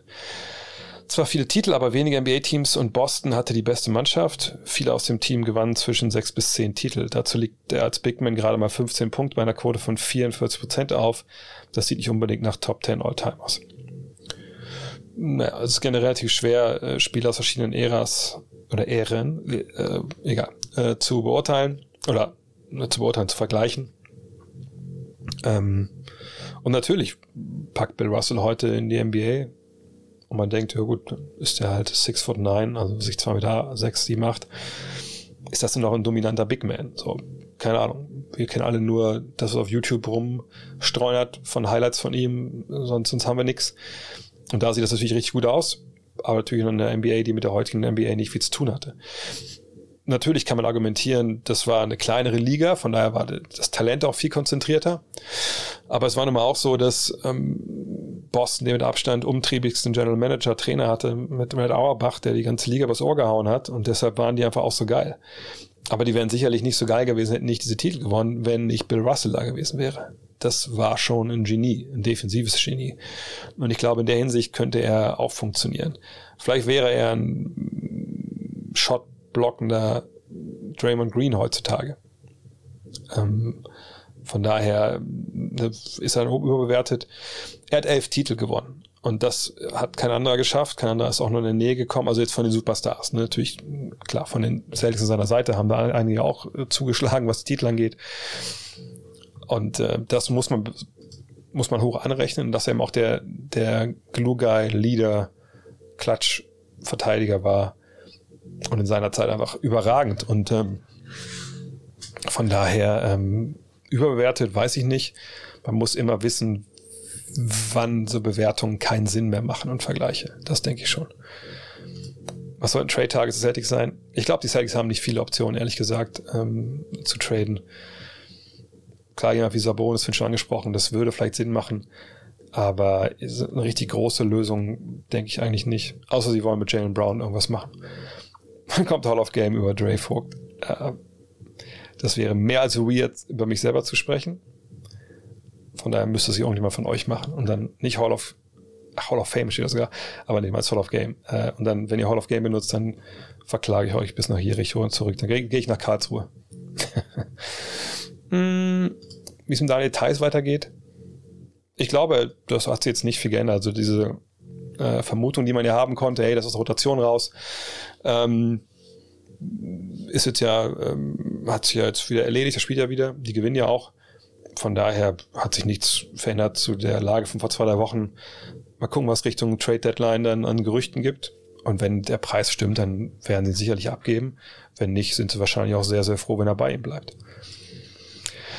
Was ist der Unterschied von Zone 2.3 und Zone 3.2? Und wieso war Zone verboten? Beziehungsweise will, konnte man kontrollieren, ob es eine Zone ist oder eine schlechte Mann versus Mann? Äh, aber wie will, konnte man auch. Achso. Eigentlich ist es relativ schnell erklärt. Also wenn ihr euch vorstellt, ein Basketball-Halbfeld, ähm, das ist genau wie 4-4-2 oder so im Fußball. Man mit 2-3, 3-2 wird halt erklärt, wo in der Zone die Leute stehen. So und äh, beim Fußball ist ja mit 4-4-2 wird von hinten nach vorne gezeigt. Ne? Also 4 in der Abwehr, 4 im Mittelfeld, 2 vorne. Hier ist andersrum. 2-3 oder 3-2 die erste Zahl ist die, die Anzahl der Spieler, die in der ersten Reihe oben stehen. Wenn ich vorstelle, hier ist die Zone. Zwei, drei heißt, zwei Mann stehen vorne und drei stehen hinten in der Zone. Hat äh, einen Vorteil, dass man natürlich leicht in die Ecken gehen kann. Allerdings ist das ja in der NBA was ganz anderes mit der defensiven 3-Sekunden-Regel. Äh, 3-2-Zone heißt, oben in der ersten Reihe stehen drei Leute, also zwei außen, einer in der Mitte. Das kann man weiß auf die Flügel gehen hier. Unten stehen zwei Mann. Ne, das ist dann so der, der, der, Unterschied. Und dann durch diese verschiedenen äh, Aufstellungen, klar, äh, gibt es dann andere Ideen, wie man darauf reagiert, weil eine Zone verschiebt sich ja je nachdem, wo der Ball ist und wo die, wo die Angreifer stehen. Und da gibt's gerade bei der 3-2-Zone, also nur um jetzt, ich will es nicht mega abnörden, aber also ganz, ganz, ganz, ganz einfache Unterschiede sind zum Beispiel, das habe ich am eigenen Leib auch erlebt, ja, weil ich mehrere Trainer hatte, die es halt anders interpretiert haben. Also es gibt dann äh, Coaches, die sagen, wenn du eine 3-2-Zone mit drei Mann oben und zwei Mann tief stehst, wenn dann der Ball in die Ecke geht, dann hat der obere Mann runterzulaufen mit dem Pass und oben rotieren die anderen beiden rum und unten die zwei bleiben immer gleich, dass es quasi von einer 3-2 zu einer 2-3 wird. Und es gibt halt Leute, die sagen, nee, der Big Man muss rauslaufen, der andere Big Man von hinten läuft rüber und der ganz hinten der Flügel, der rückt halt runden rein und so wird es zur 2-3-Zone. Das sind so Beispiele. Das ist jetzt in der NBA relativ zu vernachlässigen, weil da, wie gesagt, defensive drei Sekunden gibt. Ähm, aber das sind halt so Geschichten. Wie man das kontrolliert, ähm, naja, das sind die Refs sind dann angehalten. Es gibt ja klare Regeln, was äh, Illegal Defense ist oder nicht. Also zum Beispiel 2,9999 Sekunden darfst du in der Zone stehen, ohne dass du jemanden verteidigst. Also das heißt, du musst immer mein Anfassen, sag ich mal.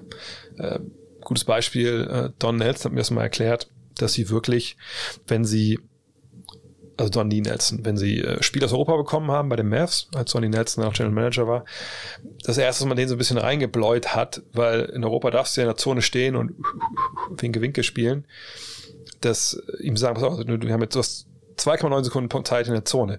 Und die 2,9 Sekunden fangen immer wieder neu an, wenn du einen Gegenspieler berührst. Und deshalb gibt es dann diese, diese Drills, ne, wo die halt laufen, wo man quasi in die Zone geht, ne, so ein bisschen mitzählt und dann haut raus, zack, anfassen, wenn da einer steht. Wenn da keiner steht, dann muss ich einfach komplett aus der Zone raus und dann wieder rein. Ähm, ist ein bisschen irre eigentlich, wenn man drüber nachdenkt, aber das sind halt so äh, die Regeln. Und darauf achten Refs natürlich, dass da keiner in der Zone parkt. Ähm, ja, und so wird das dann halt im Endeffekt dann äh, ja, geregelt.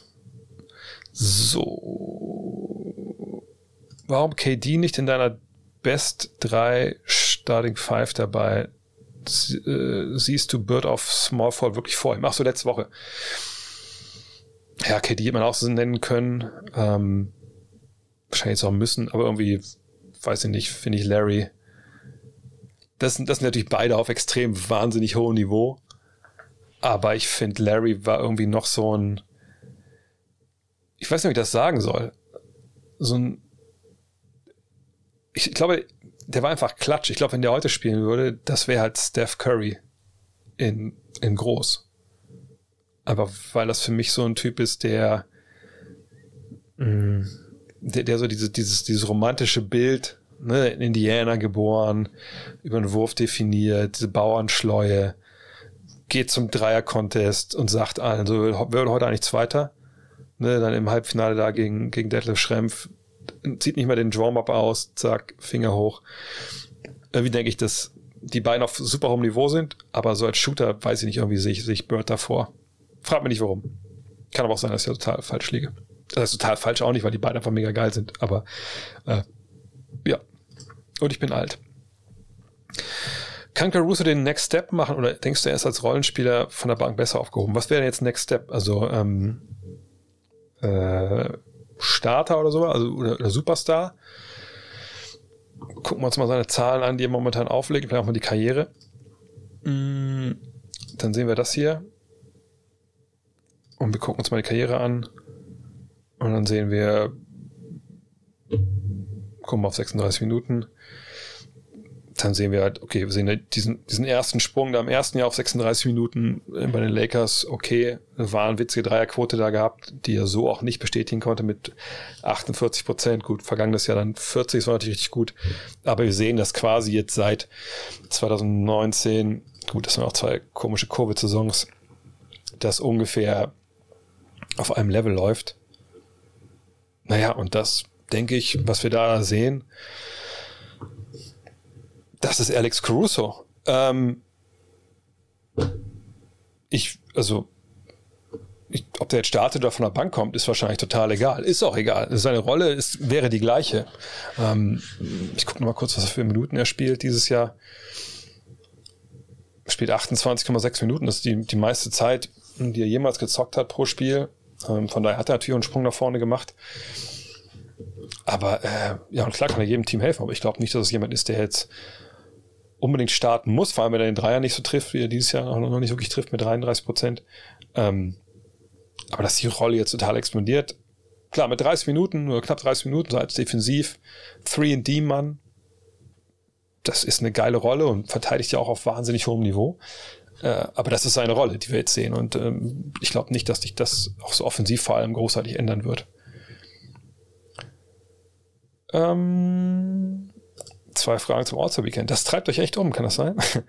welche Spieler sind aktuell die heißen Kandidaten für ihre erste All-Star-Nominierung? Und welche Spieler würdest du gerne im Slammer Contest sehen? Äh, Edwards auf jeden Fall im Slammer Contest. Ich würde wie immer, ich würde Kuminga jetzt gerne mal sehen, nach dem Dank. Und dann könnt ihr mir jedes Jahr ähm, Zach Levine gegen Aaron Gordon zeigen, solange die noch äh, Dynamit in den Waden haben. Dann bin ich zufrieden. Ähm, Zion zum Beispiel möchte ich gar nicht sehen, wenn ich ehrlich bin. Ähm, die erste All-Star-Nominierung. Ja, wahrscheinlich Ja Morant. Da glaube ich, geht jetzt außer die Verletzung jetzt vielleicht nicht, aber ich glaube, an Ja geht da wenig vorbei. Sonst, wer ist denn sonst momentan so als allererste Mal äh, da auf dem Zettel überhaupt? Ähm, ich überlege gerade mal. Hm. Weiß nicht, fallen euch da ein paar Namen ein? Ich ich gehe nochmal gerade hier die Tabelle durch. Ähm, mh, bis auf Jar fällt mir da ehrlich gesagt, Lonzo Ball oder so, glaube ich eigentlich auch noch nicht, dass da schon so weit ist. Äh, die Ball, Lamello, klar, kann sicherlich gewählt werden, aber was legt er denn momentan auf? Ich gucke noch mal kurz. Okay, 20, ja doch, 20, 7 8, ja klar, oh sorry, da habe ich gerade das, ja, auf jeden Fall. Lamella Ball würde ich da auch eher sehen als, äh, als Miles Bridges, wenn ich ehrlich bin. Weil auch sein Dreier momentan trifft er richtig gut, Kreis hatte ich gar nicht auf dem Schirm, dass es bei 39 Prozent sind. Ja, Lamella Ball, John die, die würde ich ähm, nennen wollen. Ähm, sonst, obwohl es immer schwer ist, da mit den Guard-Positionen, das ist so ein Überangebot an, an guten Leuten. DeJounte Murray ist sicherlich einer, Jared Allen. Ja, so die, aber das sagt, das ist aber auch noch echt alles ein bisschen früh, um darüber zu sprechen. Äh,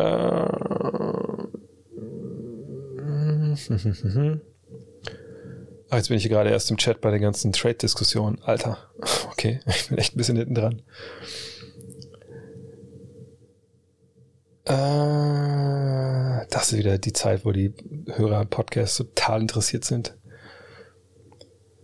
Was hältst du von Sabonis und Valanciunas grundsätzlich? Schau erst richtig NBA seit den Finals letztes Jahr. Oh, das ist mein Wecker für meine Tablette, für mein Penicillin.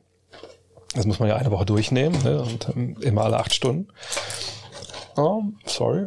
Boah. Ohne Pillen halte ich dieses Leben nicht mehr aus. Ähm, ja, jedenfalls, was hältst du von Unterbonus und Jonas grundsätzlich? Er schaue es richtig NBA seit den Finals letztes Jahr. Würde, mich würde deine Meinung über meine Landsmänner interessieren. Ach, bist du aus Litauen. Cool. Äh, Litauen möchte ich unbedingt nochmal hin. Da habe ich noch nicht geschafft, leider. Ähm, das sind zwei Center, die ich einfach mega feier. Ich meine, gut, bei ähm, Sabonis ist ja so, dass der, wie ich verstehe, den großen Teil seiner Jugend ja gar nicht in Litauen verbracht hat, sondern natürlich in Portland mit seinem Vater ähm, und dann natürlich auch im College. Aber Valanciunas ist, ich bin so ein heimlicher äh, Valanciunas-Stan, hatte ich auch schon mal gesagt, weil ähm, ich den auf Fieberniveau immer feier. Damals in Tel Aviv bei der EM war er ja auch, da habe ich ja hautnah ja gesehen, wie er einfach da unterm Korb bieste, was das echt für eine Kante ist und einfach so ein bisschen Oldschool-Ball hat und jetzt ja auch wahrscheinlich auch mal in seinen Pass geschaut und gesehen, fuck, ich bin ja wirklich Litauer. Kann ja auch Dreier werfen. Von daher, das sind äh, natürlich zwei, zwei richtig, richtig geile Jungs. Ähm. Mm, mm, mm, mm. Grüße aus Frankfurt. Grüße nach Frankfurt. Machst du mit Torben Adlert einen Pod zum NBA-Saisonstart? Die Pods zum March Madness zur Draft waren top. Viele Grüße, Tobi. Ähm, Tabletten mit Cola, erzählt nicht deine Frau, ist nicht so cool. Hm. Naja, die guckt hier nicht zu. Mir wurde gesagt, kein Alkohol. Ich kann jetzt auch nicht, also ich kann nur mit den Informationen arbeiten, die ich kriege. Ich muss, kann ich hier im Schrembel noch jedes Mal gucken, bevor ich hier Tablette nehme. Naja. Ähm, oh, ich habe eine vergessen, glaube ich. Da kommen wir gleich zu. Also erstmal Grüße nach Frankfurt natürlich, äh, meine Zwischenstopp-Heimat. Äh, Grüße ins Gallus. Jungs, ich hoffe, ich hoffe, es läuft auch ohne mich und meinen Kampfhund. Ähm, ja, mit Torben, klar. Ich werde immer wieder anhauen, dass wir wieder mal das Jahr äh, ein bisschen was machen. Letztes Jahr war es echt ganz cool, dass wir uns so auch über die verschiedenen ähm, Kollegen ausgetauscht haben, die für die Draft wichtig waren, etc. Auch ein bisschen Basketball-philosophisch unterwegs waren. Das fand ich echt spannend. Das machen wir auf jeden Fall wieder. Wahrscheinlich aber erst im neuen Jahr dann.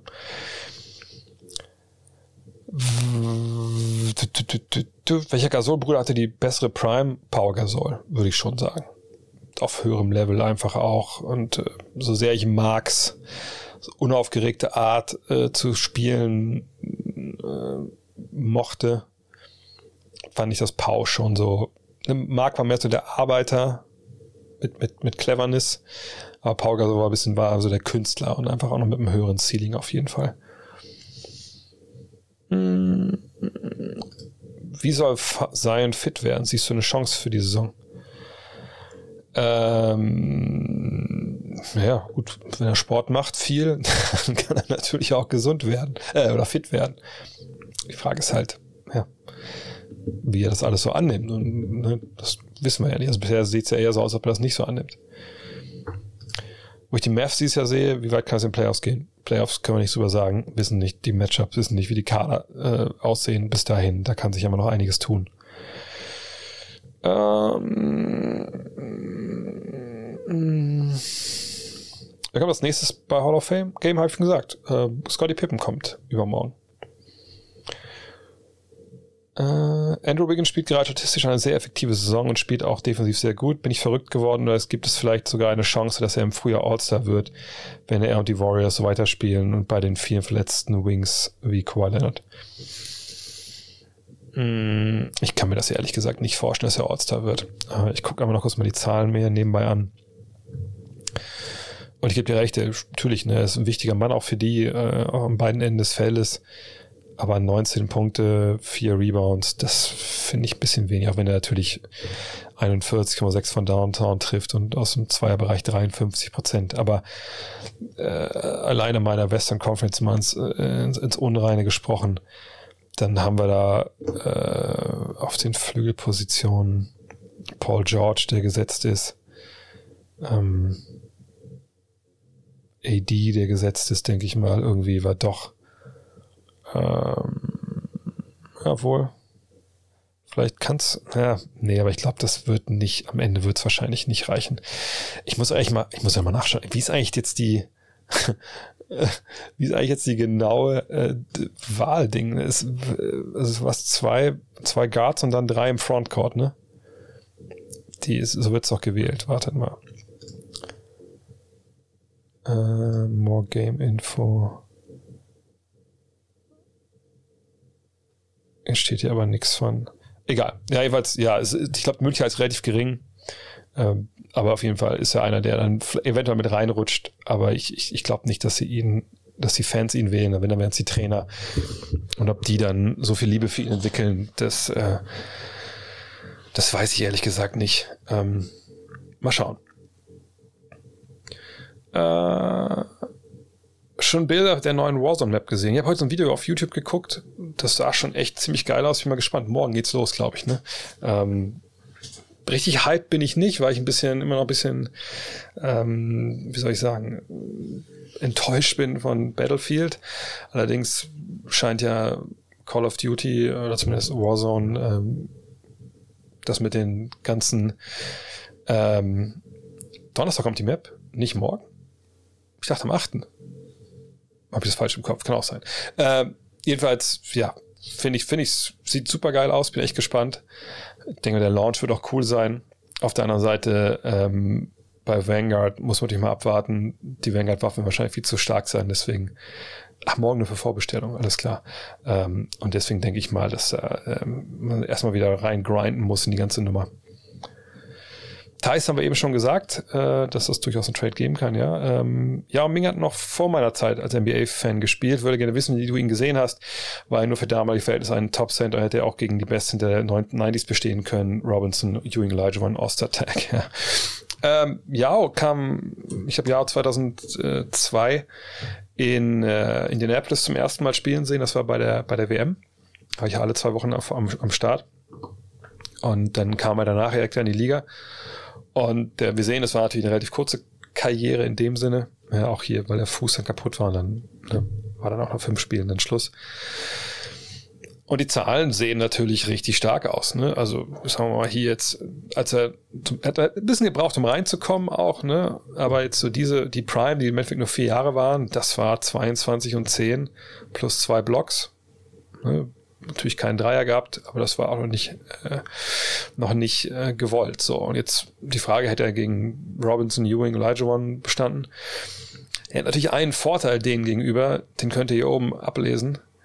Der Typ ist halt 2,29 Meter groß gewesen, so, und war ihm jetzt auch jetzt nicht so eine Bohnenstange wie Sean Bradley oder Manute Bowl, sondern das war halt, was bei ihm so krass fand, wenn man ihn auch live gesehen hat, der hatte wirklich so Baumstämme als Oberschenkel ne, wo, wo sagt sonst immer mehr so diese ne, filigranen Big Men da kam, kam er daher mit, mit diesen, mit dieser Power im, im unteren Körper. Und er ging eigentlich nach oben eher, nach oben wurde er eher dünner. Aber hat einen tollen Touch gehabt. hat, hat auch als Big Man gespielt und war jetzt nicht so ein Finesse-Big Man, der an der Dreilinie rumgeturnt ist. Und ich glaube, der hätte in den 90ern genauso gut funktioniert. Ähm, da war das Spiel ja auch, also heute hätte ich meine Probleme vielleicht mit ihm, ne, wäre er schnell genug, um auch rauszurennen und sowas, keine Frage. Aber ähm, ja, ne, also das war, ich glaube, er war so geskillt, dass er sicherlich auch funktioniert hätte. Hätte Orlando vielleicht schon eine Meisterschaft, wenn es damals gelungen wäre, McGrady und Dwight Howard gemeinsam in einem Team zu haben? Oder stellt sich die Frage aus irgendwelchen Gründen gar nicht? McGrady und Howard. Da muss ich uns einmal, da habe ich, muss ich überlegen gerade, wie die, wie die Timeline da war.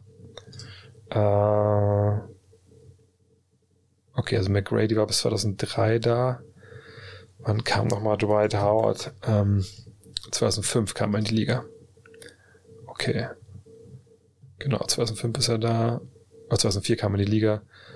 Und da war, ja, er quasi schon weg ich sag mal so, ähm, sicherlich wäre das für T-Mac der passendere Partner gewesen. Weil er danach natürlich, oder davor auch ein bisschen Pech mit seinen Zweitstars hatte. Ob es jetzt Grant Hill war oder auch Yao, ne, die haben sich ja dann irgendwie immer verletzt. Und ähm, ja, wenn die beiden zusammen gespielt hätten, wäre das sicherlich ähm, geil gewesen, auf eine gewisse Art und Weise. Ähm, allerdings muss man auch sagen, McGrady und Howard eint natürlich einen Wesenszug, dass sie beide nicht 100% für den Erfolg geopfert haben. Ne? Also Howard, das wissen wahrscheinlich die allermeisten noch, naja, der hat ja Sachen einfach nicht so ernst genommen. Deswegen äh, beim Team USA war er dann ja auch ziemlich verschrien, dann, weil er einfach ja, so ein Hans Cook in die Luft manchmal ist. Und äh, Tracy McGrady, ich kriege einfach nie diese Geschichte aus dem Kopf, dass er sich da das eine Jahr mal so einen Personal Trainer geholt hat, um eben nicht so wie sein Williamson halt auch was zu tun an seinem Körper und zu arbeiten in seinem Game. Und als er ihn abholen wollte, hat er sich in, im, im Kino in seine, zwischen den Sitzreihen da in seiner, ähm, in seiner Villa versteckt, um nicht zum Training zu gehen, sowas. Und Prime Howard war ein geiler Basketballer, also ein geiler Verteidiger, äh, unglaubliche ähm, Athletik aber dann auch irgendwie an den Punkt gekommen, wo er gesagt hat, nee, also Pick and Roll spielen die ganze Zeit, oh, nee, das ist doch auch nicht so meins, so, ne? Ich bin jetzt ein Low Post Center. Ich habe einen Sommer, was hat er bezahlt, glaube ich, 25.000 Dollar, äh, um bei Hakim Olajuwon Unterricht zu nehmen. Was damals so ein bisschen, das war damals das Overratedste, was man lesen konnte in der, in der Offseason. Der Spieler A, B war bei Hakim Olajuwon, hat beim Post Moves geübt. Ich glaube, der Einzige, der wirklich besser geworden ist danach, war, glaube ich, Kobe. Ähm, und da wollte er einfach, ähm, ne, Finesse Center sein, hat nie funktioniert.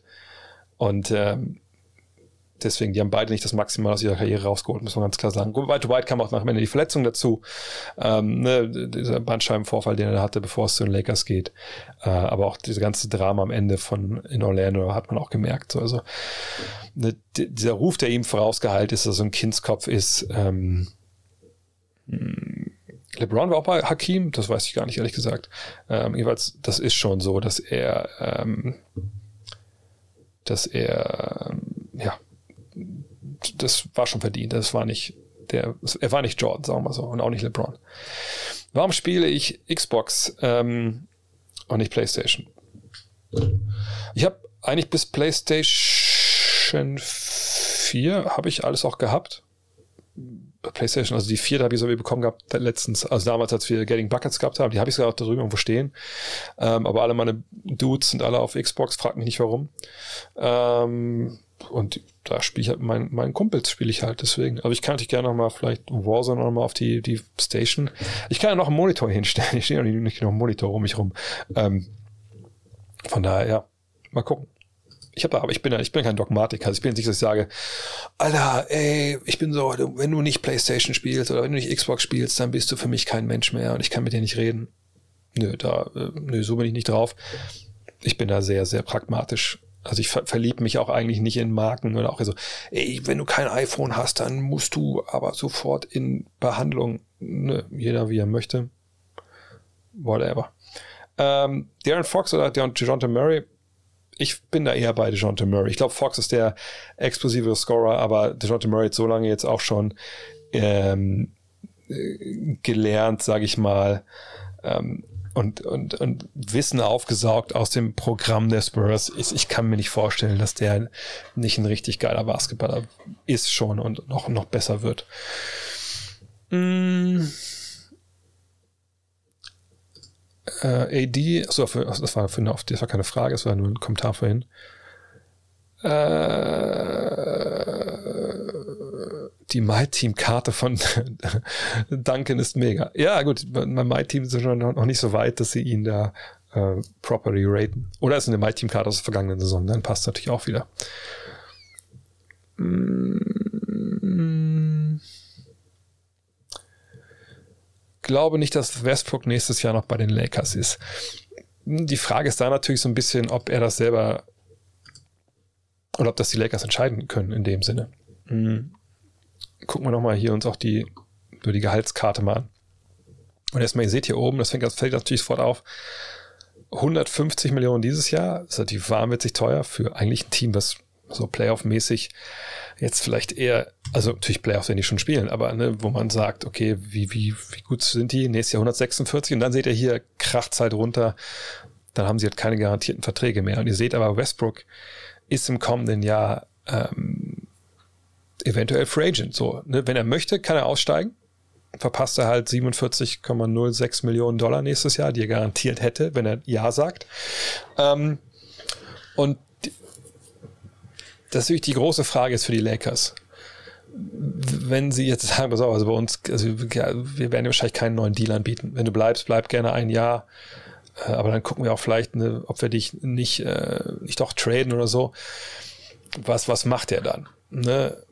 Und da kommt jetzt eine Sache ins Spiel, die wir gerade auch schon verhandelt haben, oder ich gestern, glaube ich, im Podcast besprochen, äh, gestern bei Triple Threat besprochen habe, oder auch schon im Podcast. Naja, eigentlich dürfen ja Teams und Spieler erst am 1. Juli sprechen. Für Russell Westbrook wäre es natürlich fatal, wenn sein Agent nicht schon na, jetzt vielleicht noch nicht unbedingt. Aber irgendwann im neuen Jahr, sagen wir mal so, zum All-Star-Weekend. All-Star-Weekend sind ja alle dann in der Stadt, ne, alle Dudes, die auch wirklich was zu sagen haben. Und ähm, da mal schon mit jemandem spricht und sagt, pass mal auf. Russ überlegt, ne, auszusteigen bei den Lakers. Irgendwie ist das alles auch nicht so wirklich sein Ding da. Ähm, wärt ihr denn interessiert, ihm zwei, drei Jahresvertrag zu geben? Oder was würdet ihr dem, ihr dem zahlen wollen? So, ne? Und wenn er dann zum Schluss kommt, naja gut, da kriegt er halt irgendwo anders das Äquivalent zu der Kohle hier, dann kann man sich überlegen, ob man wechselt. Vor allem, wenn man denkt, dass die Situation in LA jetzt nicht so richtig geil ist. Wenn man aber merkt, okay, die Deals, die es angeboten werden, das sind eher so Deals 10, 15 Millionen, dann kann man natürlich sagen, pass auf, das macht ja alles keinen Sinn finanziell, dann bleiben wir natürlich das Jahr noch hier. Wir hauen nochmal richtige Triple-Double-Saison raus und hoffen, dass nächstes Jahr der Markt besser ist. Und das ist natürlich schön, wenn man das von vornherein schon abklären kann. Aber das wird sein Agent sicherlich machen. Ähm, nur, nochmal, die Lakers haben das nicht in der Hand. Das ist sein, seine Entscheidung. Die Lakers können natürlich traden. Nur auch da, also wenn jetzt, wenn man wüsste, der Vertrag läuft aus. Und ich bin eine Mannschaft, die irgendwie, keine Ahnung, ich will neu anfangen. Und mir geht es nur noch darum, dass ich irgendwie längerfristig laufende Verträge loswerde. Und ich habe Verträge von vielleicht auch ganz guten Leuten, sagen wir zum Beispiel Indiana, der sagt wirklich jetzt, Alter, wir, oder nee, hier, Portland. Portland sagt, ey, wir blasen jetzt alles hier auseinander. Scheiß drauf. Ich will, der neue General Manager sagt, ich will keinen von den, Würsten, den Würsten mehr hier sehen. Lillard und McCollum, ey, oh, ich kann die nicht mehr sehen. Und sagt dann, hier, Westbrook, Gottes Namen, ich nehme den, der ist nächstes Jahr vertragsfrei. Scheiß drauf. Hier, gib den her, hier hast du Lillard, hier hast du noch Larry Nance on top und ab geht's und sagst Westbrook, Alter, du musst gar nicht herkommen. Sag direkt, was du haben willst an Kohle, ich kaufe dich aus dem Vertrag raus. Sowas kann natürlich passieren, aber weil man nicht weiß, hat er jetzt, wird der Vertrag auslaufen oder nicht? Und was kriegt man denn dafür, wenn man jetzt da sich diesen Westbrook-Vertrag äh, ins Haus holt? Draft-Picks haben ja die Lakers auch nicht, um sie abzugeben. Ne, also das ist schon alles bisschen schwierig. Ähm, ich denke mittlerweile, dass eigentlich jeder Vertrag dann doch irgendwie noch tradebar ist. Aber es, es fehlt mir schon viel Fantasie ähm, im Falle Russell Westbrook, dass er irgendwo hingeht, äh, getradet wird. Ähm, weil die, ähm, genau, die Lakers haben ja kaum Picks, weil sie viele für ähm, AD abgegeben haben. Von daher, ich, ich, ich, ich glaube wirklich nicht, dass das da eine Möglichkeit gibt. Ist Joachim Noah noch auf der Gehaltsliste von, von New York? Ich gucke mal kurz nach. Das kann aber wirklich sogar so sein. Äh, ich habe es aber in dem Fall nicht im Kopf. Ja, dieses Jahr ist er noch unter Vertrag. 6,4, also nicht Vertrag nicht mehr, aber 6,4 Millionen kriegt er noch. Da wurde ja dann gestretched, so dann wird das ja über mehrere Jahre verteilt. Mmh. Über Zion haben wir auch schon gesprochen, denke ich.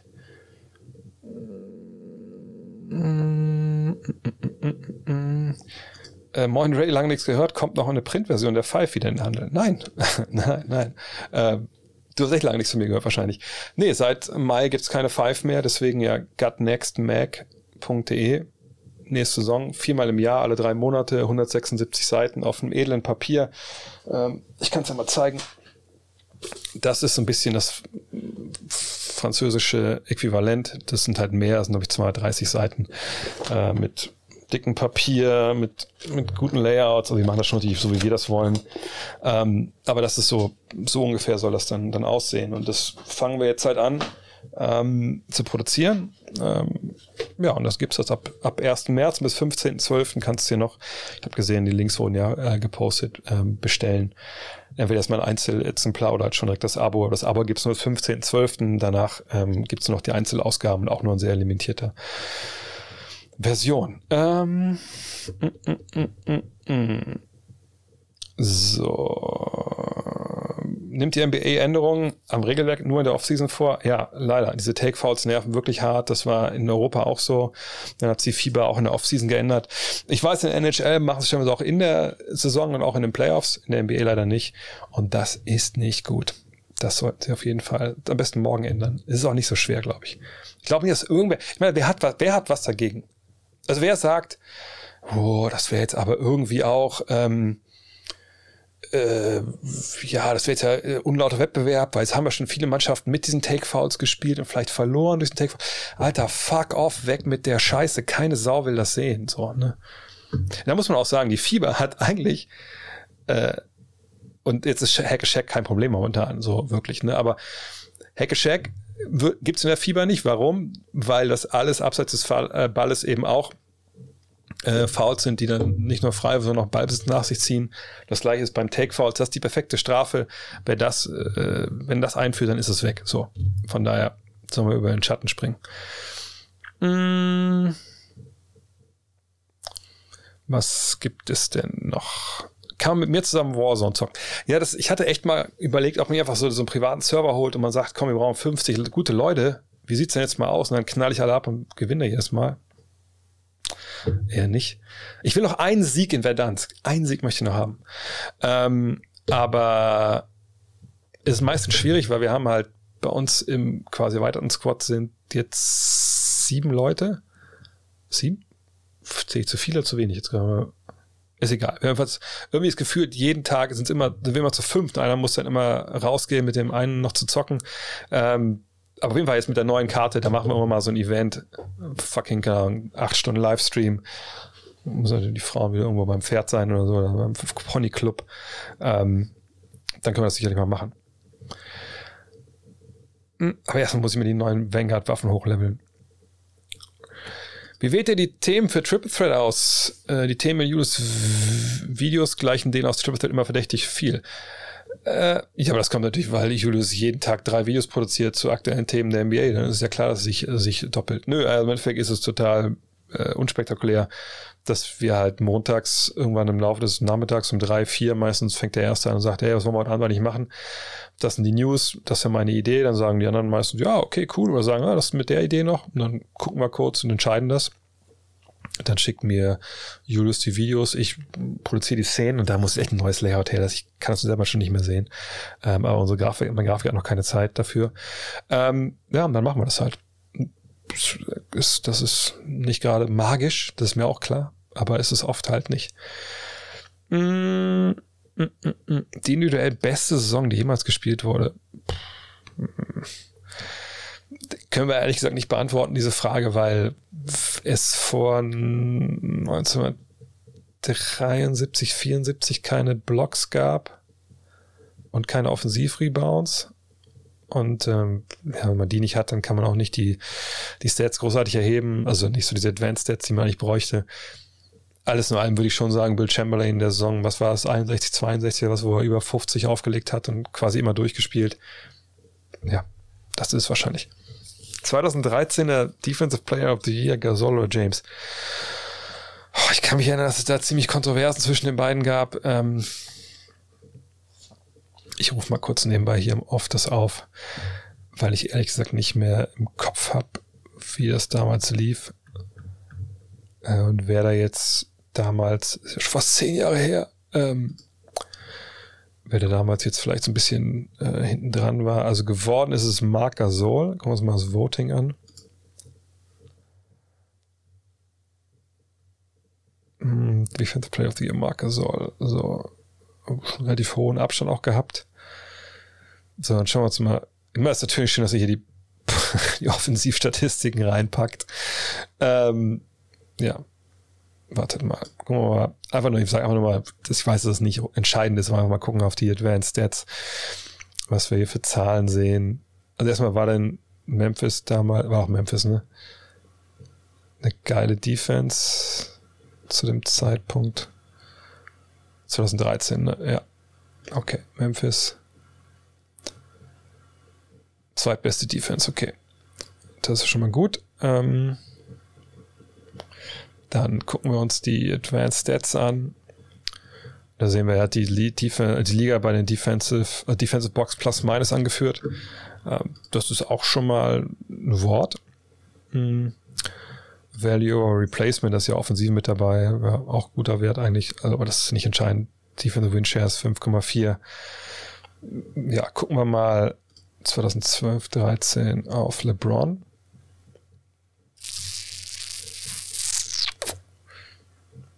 Das sind auch so Geräusche, die, glaube ich, im Podcast immer gut ankommen. Dann sehen wir Defensive Box Plus Minus ist aber 2,4, also klar schlechter. Defense Witch ist auch ein bisschen schlechter. Wie war denn die Defense der Lakers in dem Jahr, äh, der Heat in dem Jahr? Nummer 9.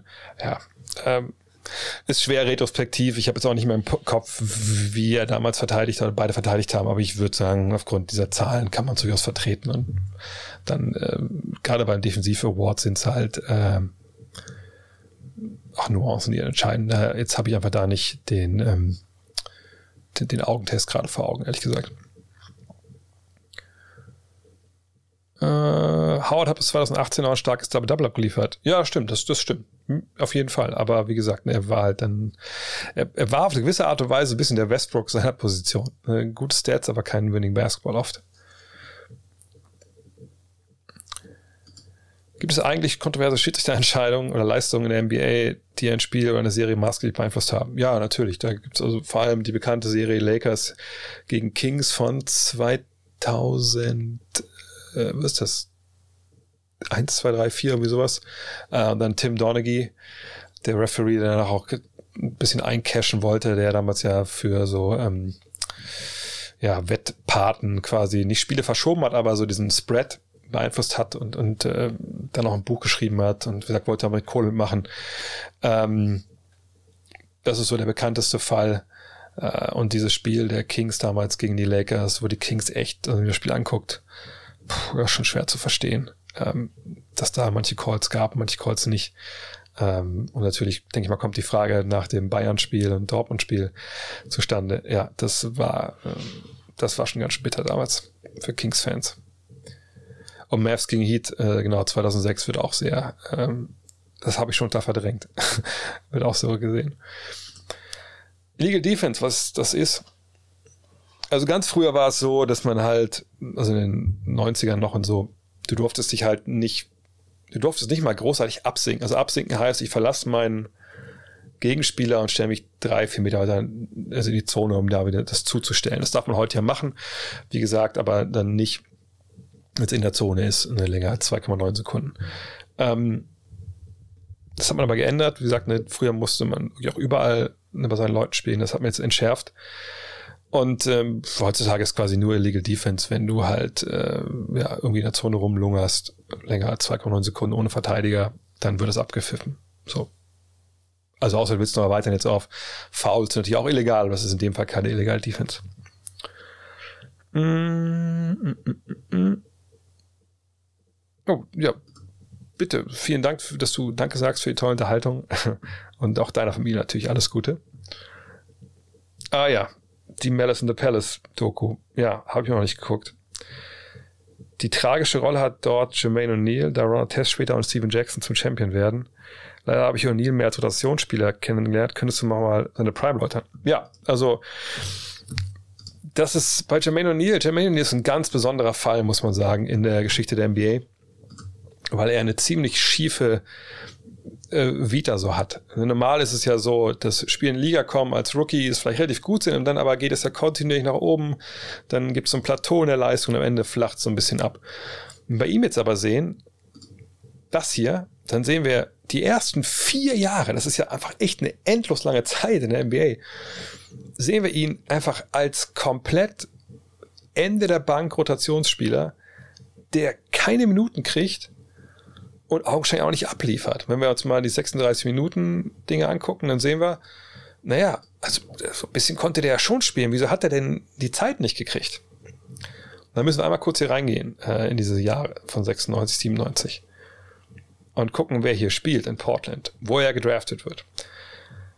Dann sehen wir auf den großen Positionen Cliff Robinson, Rashid Wallace, Avida Sabonis, Gary Trent und dann kommt erst Jermaine O'Neal.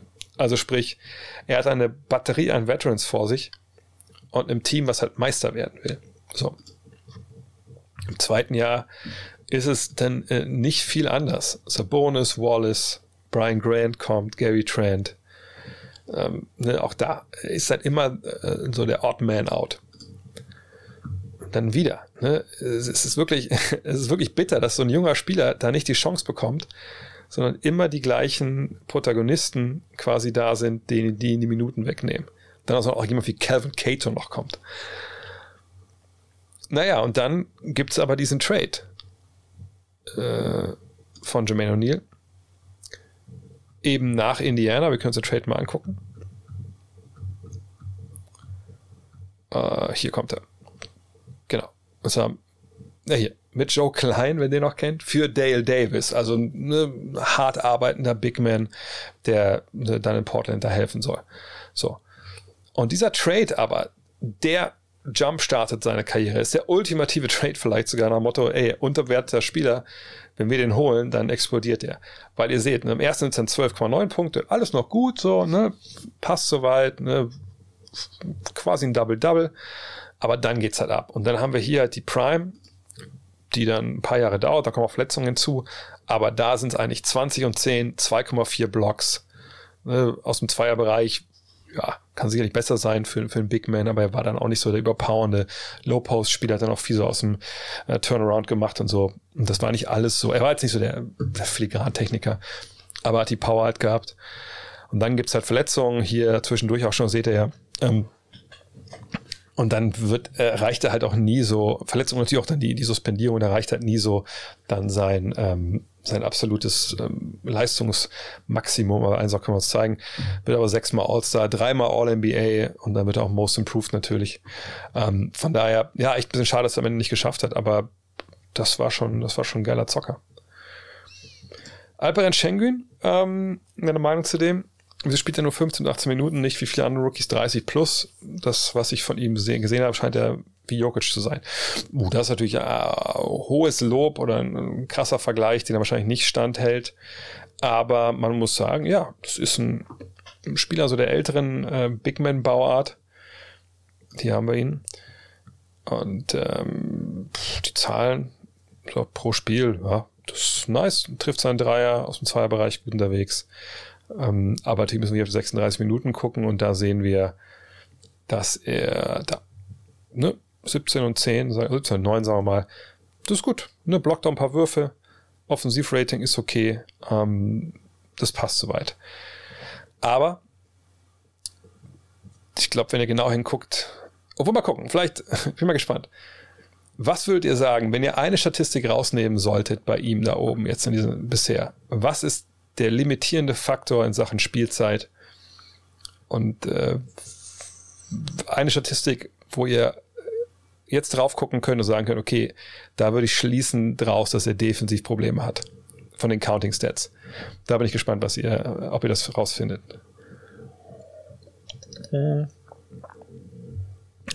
Ich sag eine von Statistiken, die ihr da seht.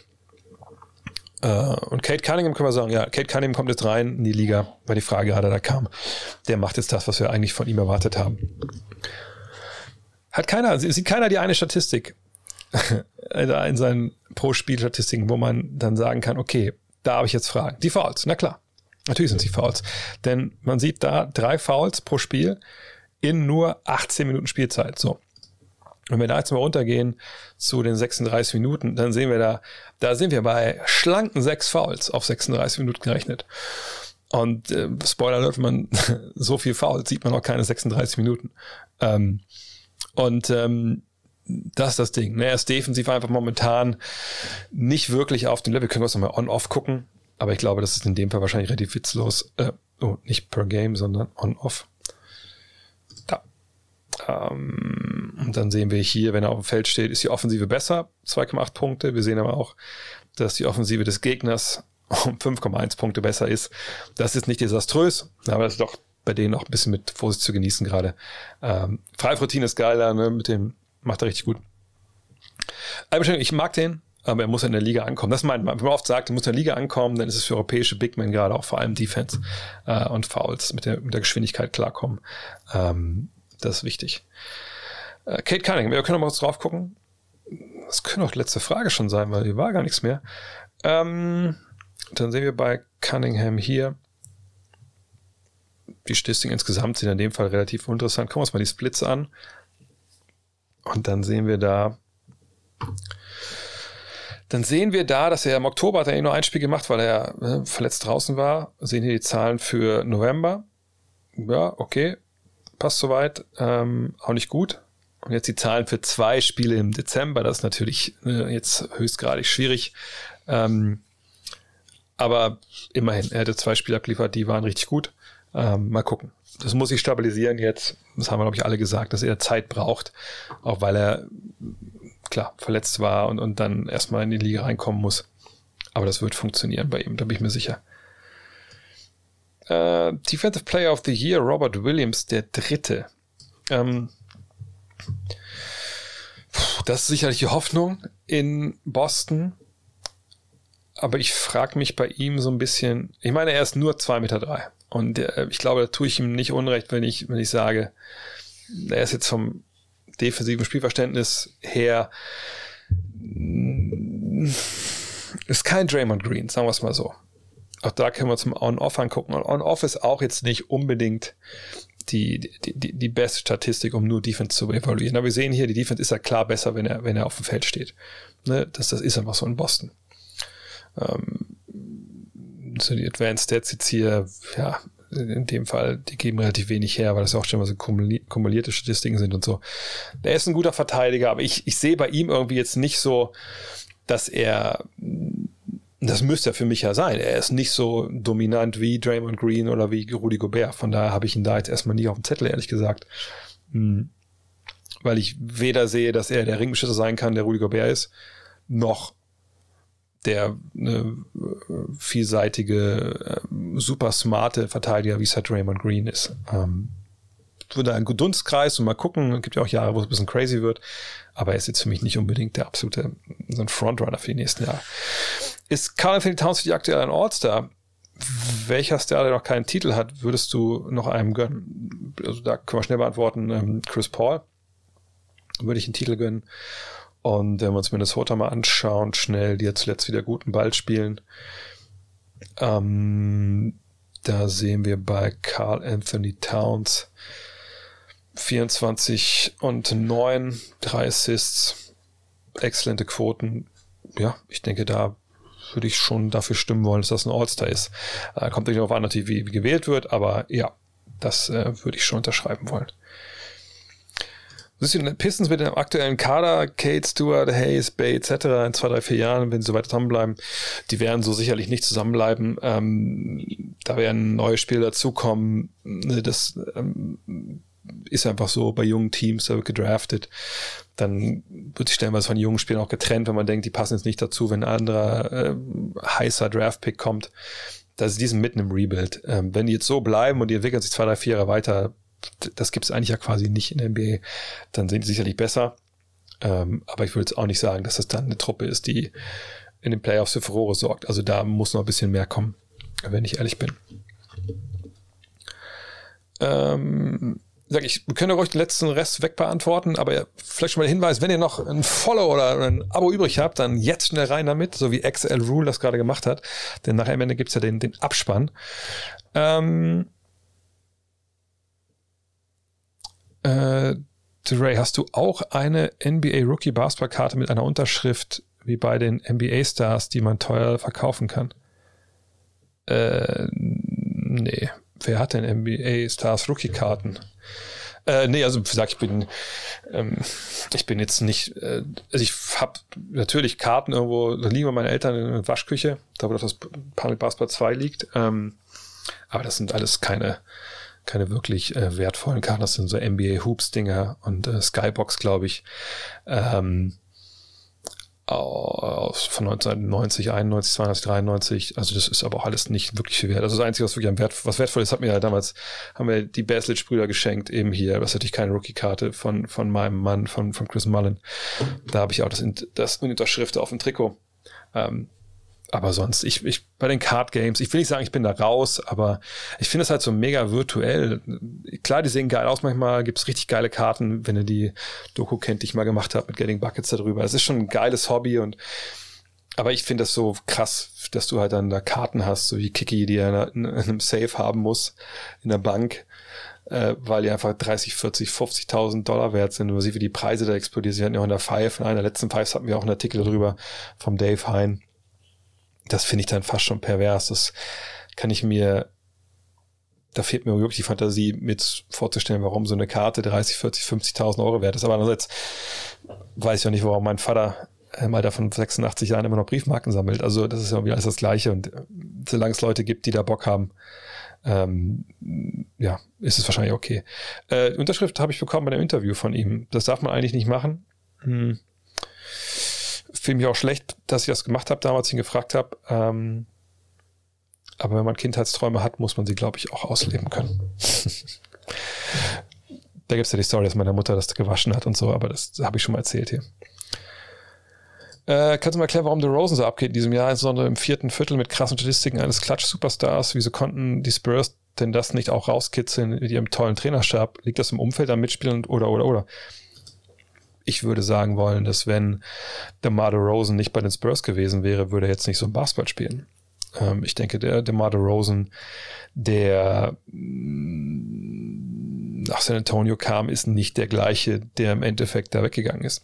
Also wir uns sehen, in Toronto, er und Lowry, ne, gerade in diesem in der Zeit, als ähm, der Trainerwechsel noch nicht, noch nicht stattgefunden hatte, ne, ISO-lastig, jedes Mal in den Playoffs gescheitert an Cleveland, einfach weil das zu ausrechenbar war. So, hier sind Statistiken von ihm. Und dann kommt dieser Trade ne, für Kawhi Leonard und da sieht man, im Jahr vorher war das schon so zu sehen, ne, da haben sie dann so ein bisschen mehr motionmäßig und dann Nick Nurse ja auch schon äh, als Assistant Coach, aber nicht Head Coach äh, gespielt. Ähm, ne, Nick Nurse nimmt das Jahr danach erst. Aber da hat, sieht man schon, dass hier ne, es die Entwicklung gab, so ein bisschen hin zum Playmaker. Und wenn ihr dann die Zahlen hier hinten seht, die, die Entwicklung ging ja durchaus weiter dann noch in, ähm, in, in San Antonio. San Antonio seht ihr auch hier, Shooting Guard, Shooting Guard, Shooting Guard, Small Forward, Power Forward und da spielt er jetzt halt auch. Und er, er shiftet halt runter in den, oder hoch in den Positionen ne, und wird zum Playmaker auf Forward-Position, wo er ja noch schwerer zu halten ist. Und so spielt er auf einmal eine andere Art Basketball, was sich manchmal gar nicht so sehr in Statistiken natürlich niederschlägt. Ähm, wo man schon sagen muss, wenn ihr so das Offensivrating seht, das steigt ja hier dann in San Antonio an und ist jetzt wieder auf, auf einem hohen Level, viel höher, als es jemals vorher da war. Auch weil er ein bisschen anderen Basketball spielt. Und ähm, ihr ne, seht hier, bei den anderen Stats sind die Sprünge jetzt gar nicht so großartig drin, wo die Usage natürlich jetzt sehr hoch ist mit 30,3. Also er übernimmt mehr Verantwortung. Aber es ist natürlich auch eine andere Mannschaft in, in, ähm, in Chicago, ne? mit, mit Vucevic, der natürlich momentan noch nicht bei 100% ist, so funktionell, also mit dem Dreier, aber es wird auch besser. Ne, die spielen mit mehr Leuten draußen, das ist eine Motion Offense, ne, die Billy Donovan ja auch früher in Florida gespielt hat. Ich weiß, dass wir ähm, 2005 im Montbijou Park saßen, ähm, in Berlin bei während der Basketball-EM. Und warum saß man im Montbijou Park? Vielleicht wisst ihr, dass da so ein Nike-Freiplatz ist. Der wurde damals eingeweiht und wer war da? Kevin Durant. So. Und da gab es so Scrum-Interviews, nennt sich das. Heißt, saßen so fünf, sechs Leute immer vor Kevin Durant auf diesem Platz. Und äh, ja, haben dann halt mit ihm, konnten ihm Fragen stellen, so immer abwechselnd, mehr oder weniger. Und äh, da haben damals auch die Frage gestellt, ne, so, ey, Billy Donovan kommt jetzt als Coach, was erwartest du dir davon? Und er gesagt, ja, Motion, Motion, viel mehr Bewegung, das ist so das, was er da spielt. Naja, aber dann, das war dann halt nicht möglich, ne? auch weil man sicherlich, ich will nicht mal alles an Russell Westbrook festmachen, aber ne, Russell Westbrook ist damals natürlich dann der Point Guard gewesen und dann wurde halt nicht so Basketball gespielt, sondern es wurde dann halt fast so genauso wie vorher auch. Was ja auch erfolgreich war, bis zu einem gewissen Punkt, dann halt nicht mehr. Ähm, so, Bill Donovan jetzt wieder kann mit viel mit Motion spielen und das ist eine geile Truppe, die opfern alle füreinander und deswegen funktioniert er da. Aber ich würde jetzt wirklich nicht sagen, dass, ähm, äh, dass jetzt irgendwie die, die Spurs ihm da wehgetan haben. Ganz im Gegenteil, die Spurs haben ihm gut getan, aber sie haben halt nicht dieses Team aufs Feld bringen können, was den Platz ihm verschafft hat, sondern die haben ihn als Basketballer extrem weitergebracht. Da bin ich äh, hundertprozentig äh, sicher. Ähm, was haben wir denn hier noch? Karl Lauterbach, ein guter war als Gesundheitsminister, richtig?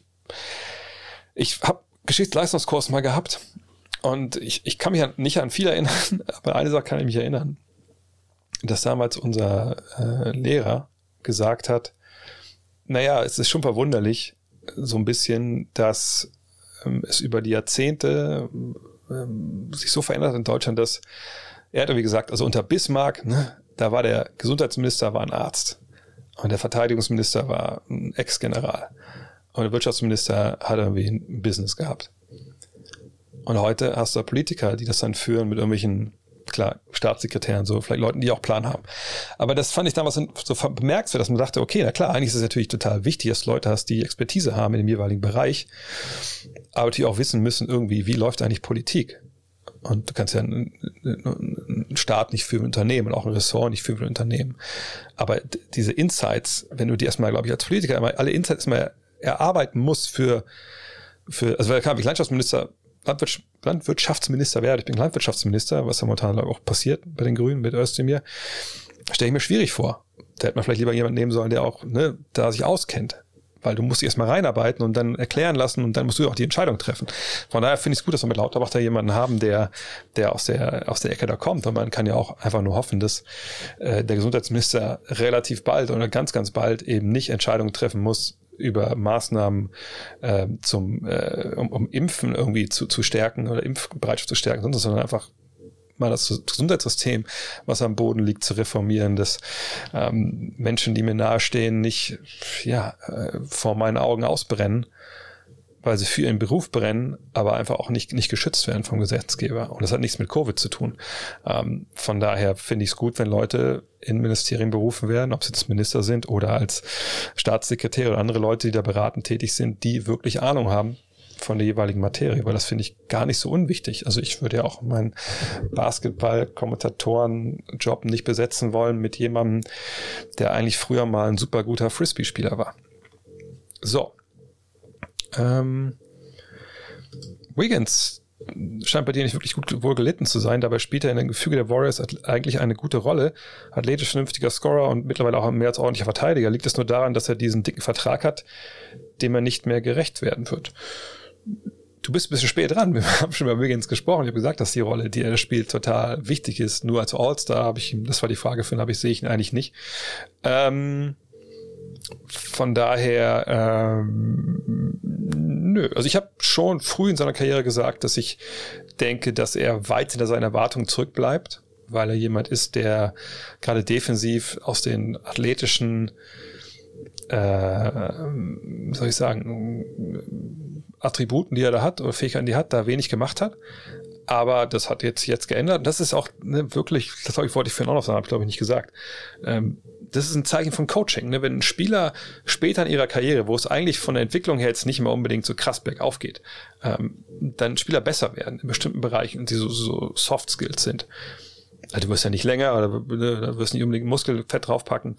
Ähm, aber wenn du besserer Basketballer wirst, zum Beispiel DeMar Rosen oder eben auch Andrew Wiggins, dann ist das halt Coaching. Und das ist dann auch ein Zeichen für Franchises, die da einfach einen extrem guten Job machen. Und da hat äh, Golden State einen guten Job, dass sie ihn gecoacht haben. Und Andrew Wiggins hat einen guten Job gemacht, das alles anzunehmen. Oh, Frieda, ja, Spende. Vielen Dank für die Spende ans Kinderhospiz. Ich hoffe, du hast schon die Mail geschickt, auch mit ein bisschen Infos, was ich da erzählen soll. Dann mache ich das natürlich sehr gern. Ähm, beim das nächste Mal als Kommentator zu hören am Wochenende, das weiß ich. Und um 2.30 Uhr weiß ich am Sonntag, genau. Äh, in der Nacht von Samstag auf Sonntag 2.30 Uhr die Warriors und die 76ers. Dann mache ich noch am Wochenende drauf, am 18.10. Rockets gegen Pistons und Lakers gegen Bulls um 21.30 Uhr am Sonntag, dem 19. Und dann ist das Jahr für mich rum als Basketball-Kommentator. Ähm, ich glaube, irgendwer hat für noch gefragt, ob ich, ob ich Weihnachten dabei bin. Nee, bin ich nicht. Sondern das sind jetzt meine letzten, was waren das jetzt, vier Einsätze? Drei? Ähm, und dann geht es im Januar weiter. Sobald ich dann meine Einsätze habe, poste ich die natürlich auch gerne.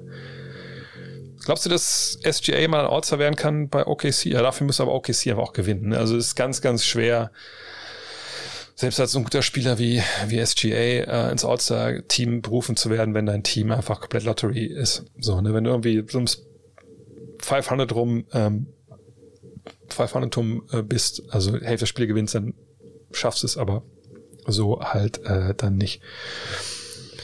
Glaubst du, Oscar das Silver hätte das Potenzial für die NBA oder Next Step vielleicht erstmal größeres Euroleague-Team? Ich denke, er hat. Ich, ich nenne ungern Namen, aber in dem Fall nenne ich gerne mal zwei Namen. Ich finde zwei Spieler in, in, ähm, in Berlin super interessant für, für NBA-Teams. Das ist das Silver und das ist äh, Luis Olinde. Ähm, da muss natürlich ähm, klar sein, dass sie ihre Dreier treffen ne, und defensiv, dass sie Vollgas geben. Aber das sind zwei Jungs, die, die sehe ich da durchaus, dass sie das hinbekommen. Aber wenn es erstmal, das heißt erstmal, wenn es überhaupt nur Euroleague-Teams wären, ähm, dann ist es auch vollkommen okay. Was sagst du zu Kuminga bis jetzt äh, in der G NBA und G-League bei den Warriors? Unfassbares Potenzial, glaube ich, in vielerlei Hinsicht. Aber die Frage ist, kriegt er die Spielzeit, die er kriegen muss in der NBA, um sich zu entwickeln? ist dann in Zukunft dann bei Golden State oder ist er die Karotte, die man dann an den Stock hängt, um irgendwo per Trade dann nochmal einen Star zu ködern? Das, das wird spannend sein. Der Dank war natürlich Wahnsinn. In diesem Sinne, wenn jetzt nicht in den nächsten zehn Sekunden noch was kommt, dann bedanke ich mich schon mal schön für einen wahnsinnig langen Stream mal wieder. Ja, knapp drei Stunden haben wir schon wieder geschafft. Ähm, sorry nochmal, dass es, gesagt, die letzten Tage mit dem, mit dem Adventskalender nicht geklappt hat, aber ich hatte echt so ein bisschen dann noch eine Zähne und habe mich nicht wirklich wohl gefühlt, mich hier zu zeigen. Äh, ich hoffe, dass ich morgen äh, irgendwann im Laufe des Tages online gehen kann mit einer neuen Folge Buckets, also ich auch mal mir ein paar Szenen angucke und mal ein bisschen deep diven kann, was da eigentlich auf dem Feld passiert. Ähm, wenn ihr da Wünsche habt, könnt ihr mir gerne auch äh, entweder Discord Discord schreiben oder einfach hier äh, Mail an, an dre.next.de.